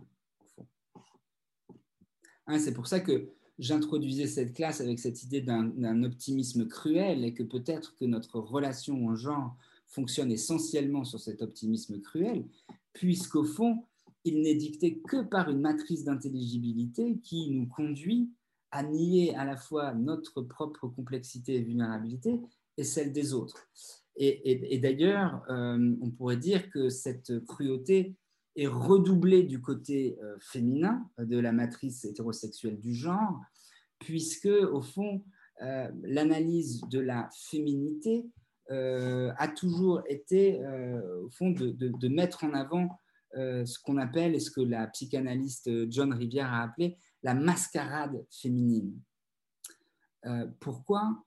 Euh, eh bien parce que euh, du côté de l'être de la femme, euh, eh bien son être ne se réduit qu'à n'être qu'un jeu sur les apparences, un jeu performatif hein, à partir duquel émerge l'être de la femme. mais ce jeu, encore une fois, est loin d'être un jeu gratuit, un jeu léger, mais c'est un jeu qui cache derrière son apparence joueuse, encore une fois, ce deuil impossible euh, et cette mélancolie profonde, et voire même, euh, bien souvent aussi, une rage et une colère tout entière intériorisée et retournée contre soi, hein, et qu'on retrouve d'ailleurs dans ce qu'on appelle euh, le, masochisme féminin, hein, qu'a analysé la psychanalyste Helen Dutch. Et c'est d'ailleurs aussi, c'est intéressant, ce qui est visé dans le fameux article de John Rivière qui s'appelle Womanliness as a Masquerade, donc la, féminité comme mascarade, puisque en fait, euh, la patiente qu'elle reçoit et qui lui donne l'idée de cette théorie de la, mascarade, eh bien, c'est une patiente qui, au fond, surjoue la féminité et le flirt pour compenser le fait qu'elle elle-même a envie d'avoir le phallus et est une femme extrêmement euh, puissante sur la scène euh, intellectuelle et économique, et que son complexe inconscient fait qu'elle est terrorisée des, euh, au fond des conséquences négatives que sa puissance intellectuelle et au fond d'avoir le phallus pourrait avoir sur elle. Et que donc elle anticipe la, la violence qui pourrait se retourner contre elle, d'avoir osé exprimer une position symbolique qui ne lui était pas destinée, qui génère au fond euh, comme compensation un surplus euh, de mise en scène euh, féminine, hein, comme une mascarade, comme une stratégie pour éviter des représailles. et c'est d'ailleurs là où on voit que ce que Butler appelle la littéralisation sur le corps, c'est-à-dire comment se mettent en scène euh, les, femmes et les hommes, au fond, est toujours un, produit de surcompensation euh, d'un désir ou d'un objet ou d'un idéal qui est absolument inavouable ou illégitime ou illisible à l'intérieur d'une matrice intellectuelle donnée. Euh, voilà. Bon, j'ai peut-être, euh, c'était déjà suffisamment long, donc je vais simplement, voilà, euh, en conclusion, revenir sur un petit texte qu'a écrit le psychanalyste anglais que vous voyez ici, Adams Phillips, et qu'il a écrit en réponse au texte de Butler sur la mélancolie du genre, et que Butler a elle-même publié dans son livre La vie psychique du pouvoir. Euh, et c'est un texte qui est, intéressant parce que je crois qu'il souligne au fond les deux, trois points euh, qu'il est important de garder de cette analyse euh, du genre en termes de mélancolie, qui, bon, peut-être vous a paru un peu compliqué ou obscur. J'espère qu'on aura le temps d'en parler. voilà. Mais voilà en tout cas ce que j'aimerais pouvoir garder au fond de cette analyse butlerienne du genre en termes de constitution mélancolique.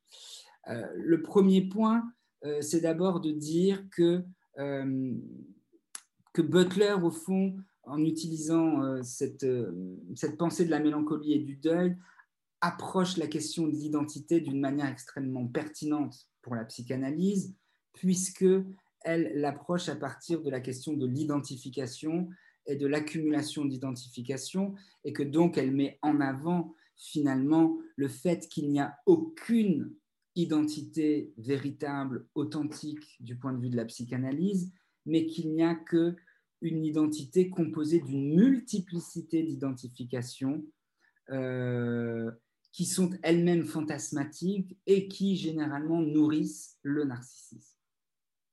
Donc ça, c'est le premier point. C'est qu'au fond, elle nous permet de repenser la construction de l'identité à partir de l'identification, de sa succession et au fond de son caractère extrêmement euh, euh, changeant euh, et potentiellement fluide. et j'ajouterais d'ailleurs aussi qu'elle nous permet de le, penser en relation avec un problème politique d'intelligibilité, hein, ce qu'on a appelé la matrice d'intelligibilité. Deuxième point, je pense qu'il faut retenir, c'est qu'en abordant aussi la question d'identité à partir du deuil, au fond, qui d'ailleurs souligne Adam Phillips, est une notion capitale hein, dans la psychanalyse, euh, puisqu'elle est au fond cette capacité euh, de, dépasser des traumas, cette capacité de dépasser des pertes, cette capacité de reprise de la vie après avoir subi une souffrance. bien, ce qu'il y a d'important, c'est qu'au fond, en abordant la question du genre et de l'identité par la question du deuil, Butler permet de dépasser la dimension fantasmatique et narcissique de l'identité pour la reconnecter à des enjeux beaucoup plus profonds euh, qui sont ceux justement des liens d'amour euh, que l'individu a avec les autres. Hein. et qui donc du coup fait de sa théorie du genre pas du tout quelque chose de délirant, euh, qui pourrait aller très vite, qui serait connecté encore une fois à ce, cet individualisme néolibéral qui changerait de genre comme de chemise. Absolument pas. Le genre est d'abord connecté euh, euh, à, cette problématique de l'identification qui elle-même présuppose euh, d'analyser les, liens d'amour. Et encore une fois, et Butler y ajoute un complément politique en, proposant une théorie critique de quels objets d'amour sont légitimes ou pas. voilà. Et bon, je n'ai pas un peu à dessin, mais on pourra y revenir parce que vous trouvez ça un peu partout euh, souligné au fond toute, la, toute la dimension subversive. C'est la troisième partie que j'avais préparée pour aujourd'hui, mais ça serait trop long. Euh, de, cette matrice hétérosexuelle à partir hein, d'une théorie de la parodie et de la citation, on va dire, décalée des normes de genre que propose euh, Butler. mais je, je préférais vous laisser avec deux questions que pose euh, Adam Phillips euh, à Butler et à la théorie euh, du genre de Butler que je trouve intéressante. Donc les voilà. donc Adam Phillips dit si Butler suggère que la masculinité et la féminité sont formées et consolidées à travers des identifications qui sont en partie composées par des deuils impossibles, à quoi ressemblerait un monde dans lequel ces deuils seraient non seulement pris en compte, mais autorisés. Parce qu'au fond, on sent bien que euh, les choses sont profondément en train de bouger et que la matrice d'intelligibilité aujourd'hui commence à s'ouvrir à une reconnaissance euh, massive, au moins dans nos pays, euh, des attachements homosexuels. Voilà. Et deuxième question que pose euh, Adam Phillips, que je trouve intéressante et qu'il pose au fond euh, aux psychanalystes, il dit, si un homme hétérosexuel convaincu, dans les termes de Butler, est le sujet d'un double déni, de ne jamais avoir aimé et de ne jamais avoir perdu son attachement homosexuel, ce double déni se doit-il d'être pris en compte et analysé psychanalytiquement? De manière à ce que celui-ci soit défait, quand bien même cet homme hétérosexuel ne s'en plaindrait pas. Euh, ou, mais on pourrait appliquer la phrase euh, à une femme hétérosexuelle ou à une personne gay qui est convaincue d'être à 100% gay. Euh, en fait, voilà. Donc, je vais vous laisser sur ces deux questions. Peut-être que ça, ça pourra lancer le débat. Et voilà, je vais sortir du PowerPoint. Et effectivement, donc, euh, j'espère que je ne vous ai pas trop perdu parce que c'est vrai qu'aujourd'hui, par rapport aux deux premiers cours, peut-être que le contenu était un peu plus technique. et il est vrai que la pensée de Butler peut parfois être technique. Donc voilà, j'espère que je n'ai pas été trop confus ou que vous avez pu en garder quelque chose. Voilà. Dans tous les cas, n'hésitez pas à mettre votre caméra euh, si vous pouvez, si vous en avez le goût ou le désir, ou à me poser des questions si vous en avez. Voilà. Merci en tout cas de, votre attention et d'être resté jusqu'au bout. Euh.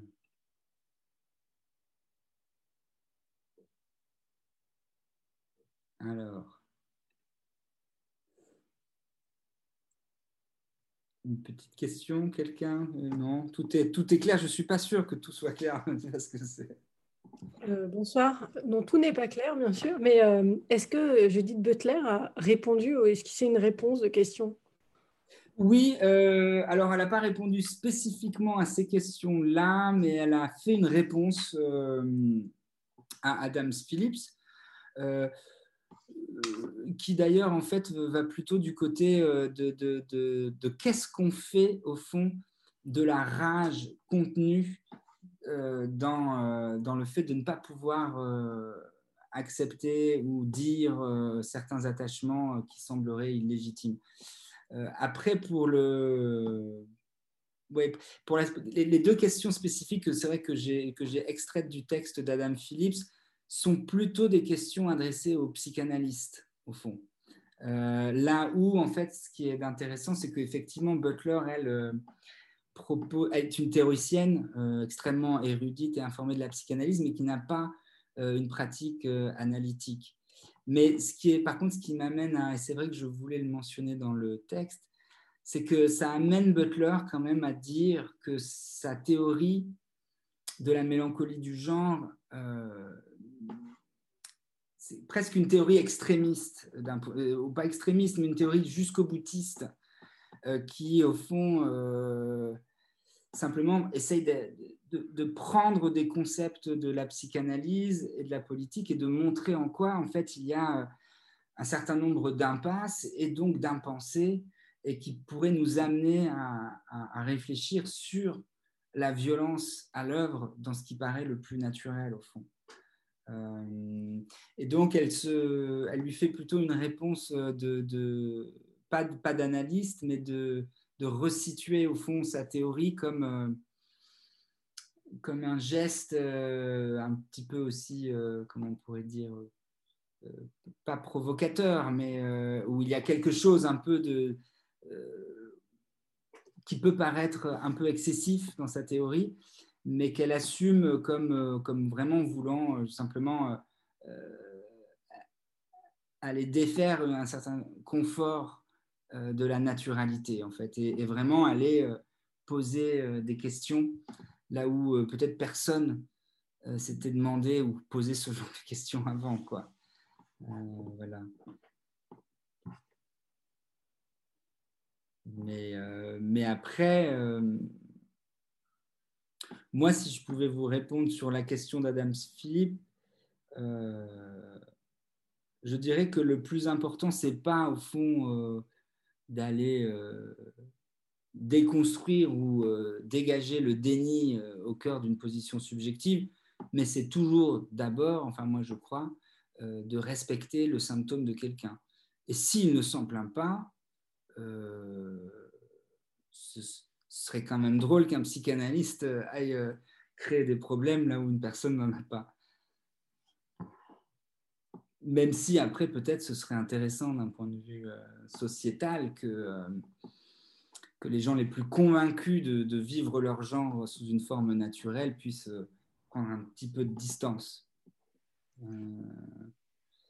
Est-ce que je peux juste vous redemander de, nous rappeler la première question de Adam Phillips parce que je, suis dans un brouillard terrible. Euh, bah, attendez, je, vais la, je peux la remettre. Hein. Ah, c'est gentil. Mhm. Euh. Là, ce serait de. Ah oui. Donc, qu'est-ce que ce serait un monde finalement qui euh, aurait levé ce premier, ce premier, cette première forclusion de, de la tâche homosexuelle et qui, du coup, serait peut-être moins pris dans sa structure par une forme mélancolique du genre. Bah, ça, ça, rejoint presque. Bon, il faut que je vous fasse une confession. J'ai fait une sieste nécessaire en plein milieu. Je suis désolée, je n'ai pas eu besoin de dormir au début de l'après-midi et là, ça m'est tombé dessus. Donc voilà, je vais peut-être donner enfin, dire un truc à côté de la plaque parce que comme j'ai loupé des choses, voilà. Bah, il me semble que ça, enfin, pour ce qui est de la première question, en tout cas, il me semble que ça résonne un peu avec ce que Preciado disait, non? Mm-hmm. Sur justement le changement de, des paradigmes actuellement, du changement d'épistémologie de la différence euh, sexuelle. Mm-hmm. Absolument. Bah de, de, binaire, du coup, qui repose sur des, des forclusions euh, à quelque chose qui, euh, qui explore davantage, quoi. Mais bon, comme plein de choses, je pense qu'on va pas. Enfin, c'est ce qu'on est en train de vivre d'ailleurs, on passe par des moments de tâtonnement. D'ailleurs, les gens qui s'interrogent sur leur identité euh, de genre euh, sont, enfin, tâtonnent en général. Mhm. Euh, même si on n'en bouge pas nécessairement. Enfin, moi, je me questionne souvent de est-ce que je me reconnais dans la fiction sociale des femmes? Est-ce que je me reconnais dans ce qu'on appelle l'hétérosexualité Bah oui et non, oui, parce que de fait oui, parce que de fait, euh, je dis euh, euh, qu'on peut appeler hétérosexuel, mais est-ce que j'y adhère? Est-ce que j'y crois? Est-ce que non quoi. Donc, je pense que ça passe par un tâtonnement de chacun, et je pense que c'est pareil pour la deuxième question d'Adam Phillips. Je pense que c'est chacun après fait son fait sa négociation, comme vous disiez, avec les symptômes et avec oui, Et en plus, ça, et ça rejoint en fait une, euh, des questions de fond qu'a pu poser la, théorie de Butler par rapport à justement ce que, ce que je n'ai pas présenté ce soir, mais sur la dimension subversive. Donc, un où euh, généralement, euh, il était toujours cité l'exemple du drag queen qui en fait se réapproprie sur le mode de la parodie l'ensemble des règles et des standards de la féminité pour au fond, en montrer euh, l'artificialité. Hein. Et donc que euh, si le genre est performatif, c'est-à-dire si le genre, euh, au fond, crée l'être et l'essence qu'il prétend performer, dans quelle mesure, au fond, détourner les citations ou, s'approprier tel ou tel morceau de code de la féminité ou de la masculinité ou de l'identité gay, lesbienne, et puis à l'intérieur de ces identités, il y en a plusieurs, les Butch, etc., etc. Donc, euh, euh, on voit bien que là, au fond, ce qu'on voit, c'est une. Euh, elle va parler après de la capacité de reciter dans tel ou tel contexte, donc telle ou telle norme ou tel ou tel code. effectivement, pour, pour Butler, c'est là un peu tout l'enjeu. parce qu'il y a quelque chose quand même d'assez fondamental pour elle et qui est, je trouve, très intéressant, c'est le refus de présupposer euh, quelque chose qui serait avant la loi ou au-delà de la loi. Euh, c'est-à-dire que, et c'est là où elle reprend euh, bah, l'hypothèse de, Foucault sur le caractère productif de la loi, et au fond, où bah, si on ne pose pas une, une, extériorité de la loi, à ce moment-là, qu'est-ce qui nous permettrait de la critiquer ou qu'est-ce qui pourrait, permettrait de la dépasser? Et c'est là où elle introduit donc cette dimension performative euh, dans laquelle, et c'est ce que j'ai essayé au fond de reprendre à travers l'articulation vulnérabilité et autonomie. Hein. Puisqu'au fond, qu'est-ce que veut dire la vulnérabilité? C'est précisément de dire qu'il n'y a rien en dehors euh, de notre être en relation avec les autres, avec la société, avec le monde. Il n'y a pas d'essence euh, qui précéderait cet être en relation. Et en même temps, de cet être en relation doit pourtant germer euh, une possibilité d'agir, euh, une agency. Et cette possibilité d'agir qui elle-même présuppose d'avoir intériorisé un certain nombre de codes. Et donc que la seule marge de manœuvre qui reste, c'est de reciter dans le désordre ou de reciter différemment les codes qu'on nous a appris, tout en faisant attention que la manière dont on pourra les reciter différemment ne devienne pas illisible, illégitime d'emblée. Euh, et donc, c'est cette espèce de travail de la matrice sur la matrice, par la matrice elle-même ou par la manière dont les, sujets se l'approprient, l'habitent, la vie, euh, que quelque chose comme une, comme une évolution peut, peut arriver. Euh, c'est quand elle dit, euh, c'est ça qui est bien, elle dit, euh, je sais pas, c'est pas exactement ça qu'elle dit, puis en plus forcément c'est traduit, donc voilà, mais je crois qu'elle dit, en gros, le genre c'est une citation sans original en fait. C'est une imitation sans original. Mhm.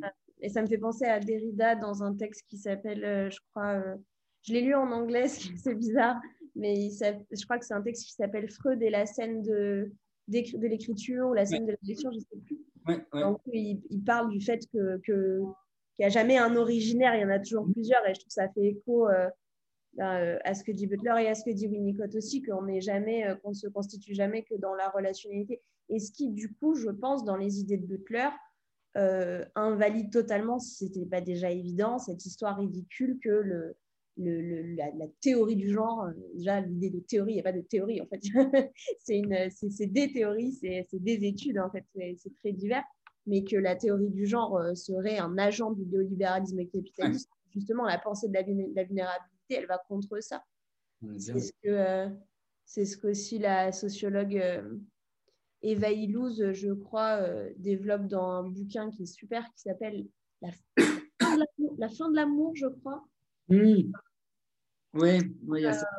Love, non, Ouais, Eva Illouz, et c'est un, un, super bouquin. Je crois que c'est celui-là que j'ai lu. Je ne sais pas parce que j'en ai lu un, mais elle parle de ce qu'elle a fait dans un autre avant. Enfin, Mais elle, euh, elle se repose. En fait, en gros, elle regarde les, modes de. c'est alors, elle le dit, elle le reconnaît. Elle dit que c'est très focalisé sur le vécu euh, des, euh, des, des, personnes hétérosexuelles. Et elle dit en fait comment ça marche le marché, le marché de l'amour et le marché des relations amoureuses et sexuelles de nos jours. Et elle dit que ça a été transformé par les lois du marché et que, y a, euh, et que toutes les injonctions qui reposent sur l'idée euh, d'être très indépendante, soit pour les, les, hommes et les femmes, mais surtout les femmes, que tout ça, ça repose sur cette espèce de fiction euh, qu'on serait absolument indépendant, autosuffisant, et en fait, ben non, mhm. juste non. donc ça, pour moi, Butler, et c'est là où je trouve que c'est trop bien d'attraper ce que dit Butler sur le genre à partir de ses dernières explorations, mhm. et que du coup, ça éclaire tout ce qu'elle a fait avant, et en plus, ça permet, parce que je crois, je ne me suis pas penchée longtemps dedans, mais je crois qu'en plus, elle dit qu'elle a pas mal évolué du point de vue de sa pensée depuis, depuis qu'elle a écrit Le trouble en genre. Et comme elle se redirige vers cette pensée de la vulnérabilité, je pense que ça, ça éclaire tout ce qu'elle a fait du coup. Ça permet d'attraper différemment et du coup peut-être de euh, comment désarmer euh, toutes les critiques euh, préliminaires et franchement un peu, peu bas de plafond qu'on peut lui faire. Enfin, pardon, je suis méchante, mais c'est euh, idiot. Quoi.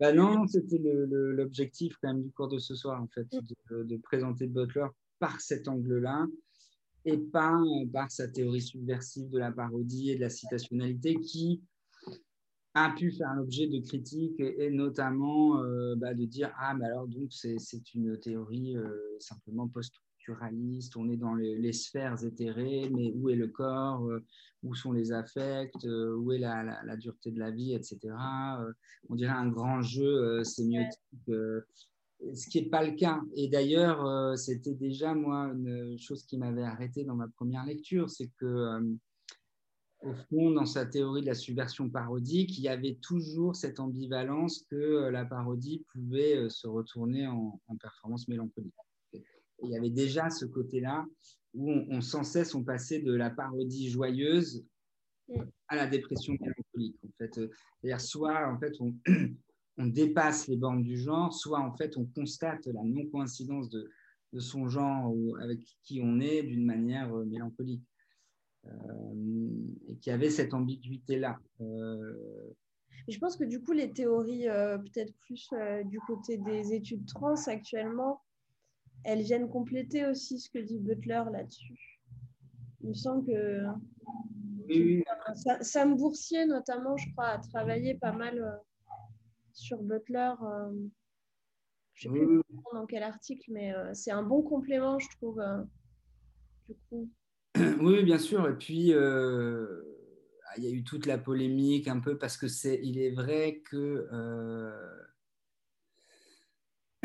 qu'en partie euh, la théorie de troubles dans le genre euh, ne faisait pas forcément place à euh, vraiment une certaine frange de la, de la transidentité, enfin transsexuelle, c'est-à-dire vraiment de, la partie des, gens trans qui voulaient transitionner avec opération, etc.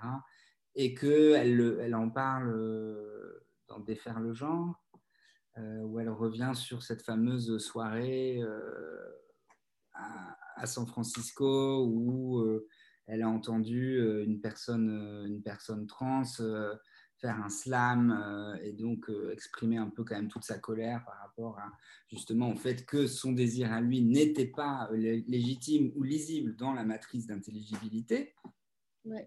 Et même dans la matrice d'intelligibilité étendue de Judith Butler, ce qui avait amené cette personne à la fin de son slam à dire Fuck you, Judith Butler. et, et, voilà, et donc ce qu'il avait quand même renvoyé un peu vers elle-même. Euh, et, donc, elle en parle, elle, consacre tout un chapitre euh, à la question euh, des transgenres et, des transsexuels dans des fermes de genre. et ça lui permet effectivement de revisiter autrement sa théorie performative du genre.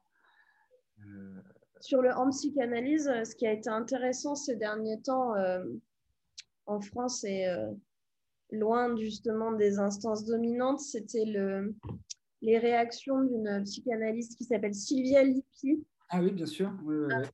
Et elle, a, elle, a, publié, je crois, deux articles sur AOC, il me semble. Mhm. Euh, oui, oui, mais je l'ai cité au premier. Euh, ouais. Ah oui, pardon, bah oui.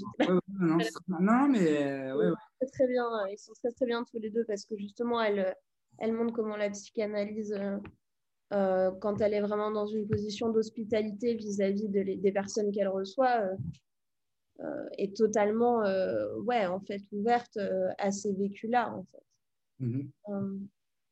Oui, oui, absolument. Moi, je, c'est une psychanalyste que je lis avec beaucoup de plaisir et qui, qui défend des positions que je trouve très, très, très, très bien. oui, je l'avais même cité pour Preciado aussi. C'est elle qui propose au fond un peu de lire euh, le texte de Preciado comme une forme de passe, ou en tous les cas comme un modèle de cure. Ouais. Euh, oui, oui, oui. Euh, est-ce que je pourrais vous demander, il n'y a pas de souci si ça vous embête, parce que je sais que c'est un boulot énorme, mais est-ce que ça vous ennuierait de nous, de nous envoyer ou de m'envoyer les slides que vous avez utilisés aujourd'hui? Non, non, bien sûr. Mais je, de toute façon, ils seront disponibles euh, sur le site de la chaire et bien évidemment, non, non, je, le, je le fais. Euh, donc, euh, vous m'envoyez un petit email. Et, je fais ça. Je vais me noter ça. Merci. Mhm. Bon, est-ce que quelqu'un d'autre aurait une question? Si on peut continuer, je suis très heureux de pouvoir discuter. Mais n'hésitez pas, si d'autres personnes ont des questions, soit précis sur le contenu, soit des remarques, soit des, euh, des idées. Ah, bonsoir. Ah, il faut ouvrir votre micro. Oui. Bonjour. Bonjour. Euh, oui, merci pour votre exposé. Euh, est-ce que vous savez si dans l'analyse de, de, Judith Butler, elle fait une distinction à un moment donné sur euh, le différent niveau de vulnérabilité entre les hommes et les femmes, parce que les femmes sont quand même conditionnées dans, un, dans une expérience physique qui est bien plus vulnérable. Elles sont soumises à la violence, elles sont, elles sont plus petites de taille, elles sont jamais formées pour se défendre physiquement. Il y a quand même un différentiel de vulnérabilité. Est-ce que Judith Baudelaire aborde cette question à un moment donné? Est-ce que vous savez si... Oui, oui, absolument. Bah, déjà, bon, peut-être que je ne l'ai pas, mais, mais, effectivement, elle insiste vraiment aussi sur euh, euh, le lien très profond entre position féminine et euh, mélancolie, qui est encore plus intense, on pourrait dire, que dans la position masculine, qui facilement se, je dirais, se greffe à une position presque même sadique ou d'expression de la colère, là où la position féminine va, être intériorisée ou euh, d'où l'idée du masochisme euh, féminin. Et elle reprend de ce point de vue-là euh, les analyses de Lucie Regueray, qui est donc une psychanalyste et philosophe belge, et qui, au fond, a repris point à point la définition de la féminité chez Freud et la définition de la mélancolie. Et elle montre, c'est soit dans ce sexe qui n'en est pas un, ou spéculum de l'autre femme. voilà. et après, en fait, sur cette question des gradations de la vulnérabilité, bien sûr, en fait, et là, je n'ai pu qu'y faire une toute petite allusion euh, avec euh, l'idée d'intersectionnalité, mais, euh, mais en fait, dès le deuxième livre, Bodies That Matter, ces corps qui comptent, Butler, au fond, fait un, virage où elle réalise qu'au fond, dans cette problématique du féminisme, qui est d'abord la sienne au, départ, il est nécessaire de, prendre en compte bien plus que la variable du genre, euh, pour précisément pouvoir faire cette gradation euh, de la vulnérabilité et euh, des corps qui comptent ou pas. Ce qui fait qu'ensuite, elle va ajouter bien entendu aussi la variable de la race, mais elle va aussi ajouter la variable du handicap, la variable de la classe sociale, la variable de, tout un tas de, au fond de, marqueurs sociaux ou corporels euh, qui, au fond, euh, ben, euh, accroissent potentiellement les, degrés de vulnérabilité. Donc, donc oui, oui, oui, elle prend clairement en compte ça. Après, où est-ce que... Il y a quand même un niveau de vulnérabilité qui fait que le, la schématique la réciproque entre voilà, la construction des genres et, et dans ce, ce jeu de, de, de réciprocité, de deuil, de, mm. d'identification, il y a quand même aussi des marqueurs physiologiques. Indépendamment de la question de la reproduction, de, l'orientation sexuelle. Mm. Il y a quand même des, un différentiel de, tout simplement de taille des corps aussi, où à un moment donné, par exemple, le, recours à la violence physique, qui est quand même un marqueur euh, voilà, de, de, euh, dans la société, les hommes frappent les femmes plus facilement, et il y a aussi une, un différentiel de, de morphologie, tout simplement, qui fait qu'il y a quand même un gap et là, ce n'est pas une question de genre, ce n'est pas une question d'orientation, ce n'est pas une question d'identification, c'est simplement juste une question d'équilibre des forces euh, physiques et des morphologies. Quoi. Donc, est-ce que sur ce point-là, avec, euh, avec voilà, euh, quand même une typologie qui est.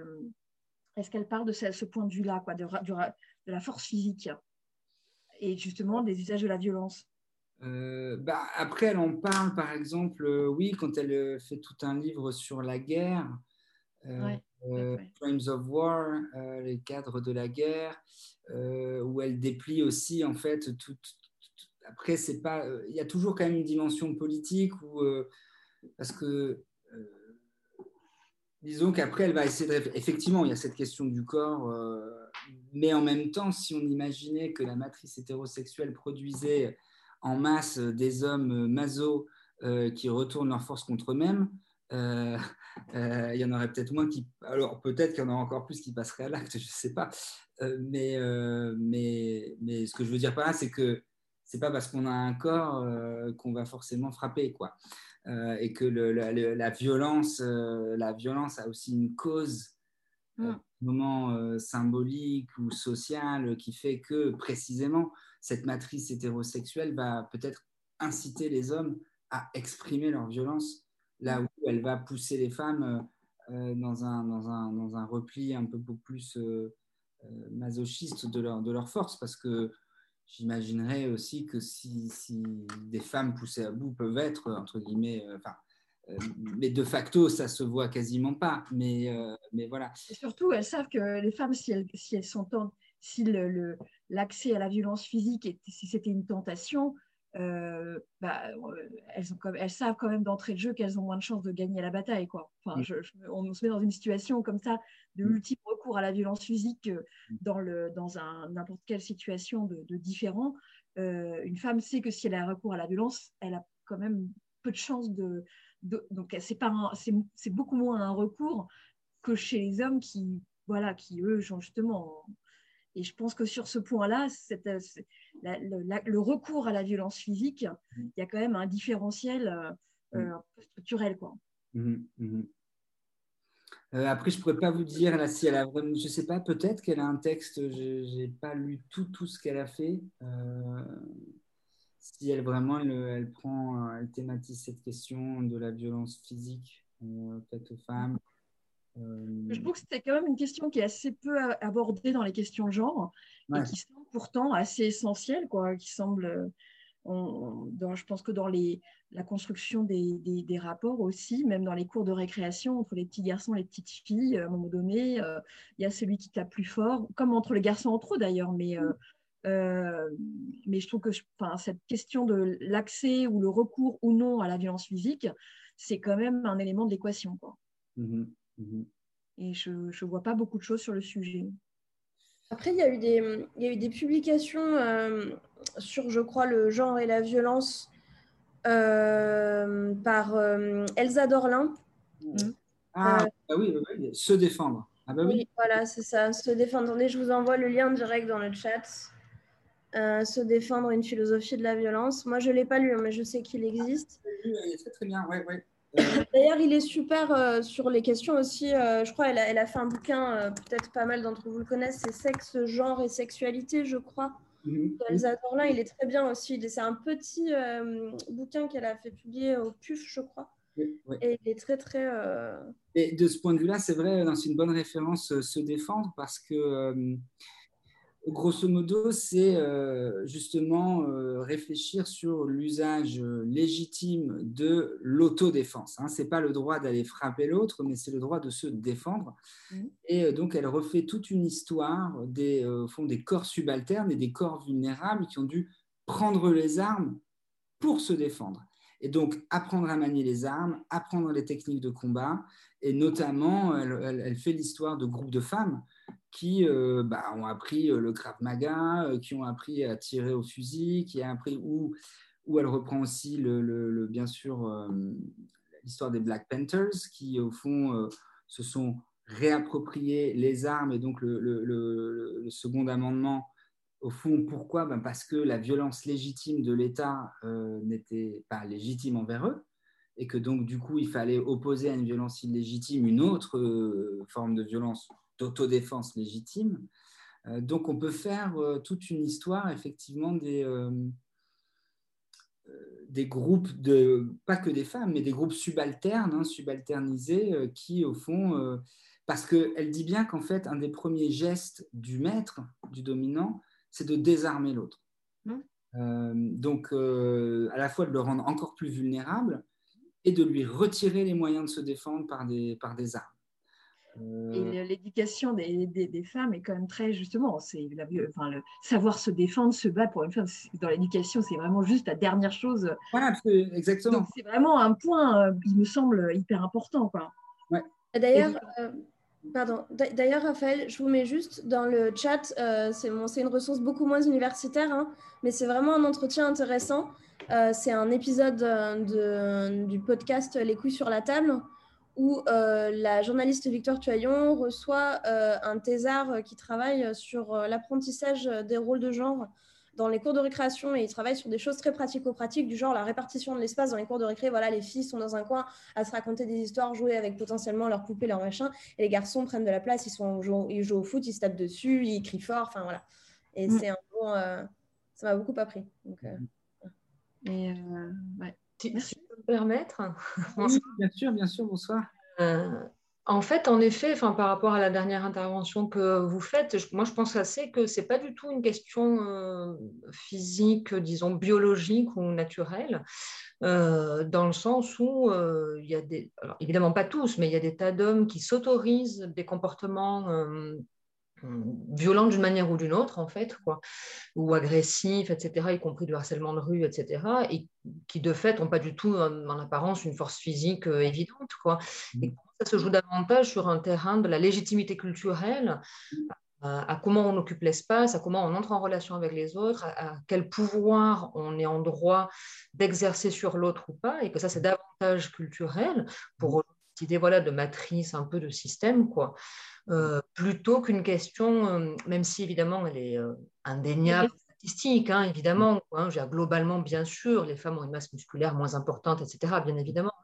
Mais je pense que même du côté des hommes, y compris chez des hommes qui apparaissent un petit peu gringalés, ou enfin en tout cas pas voilà, avec des comment dire, une force physique évidente, il s'autorise quand même des choses qui montrent bien que ça se joue davantage, ce qui était ce que vous disiez dernièrement là, quoi, sur un terrain culturel. Et pour bondir sur la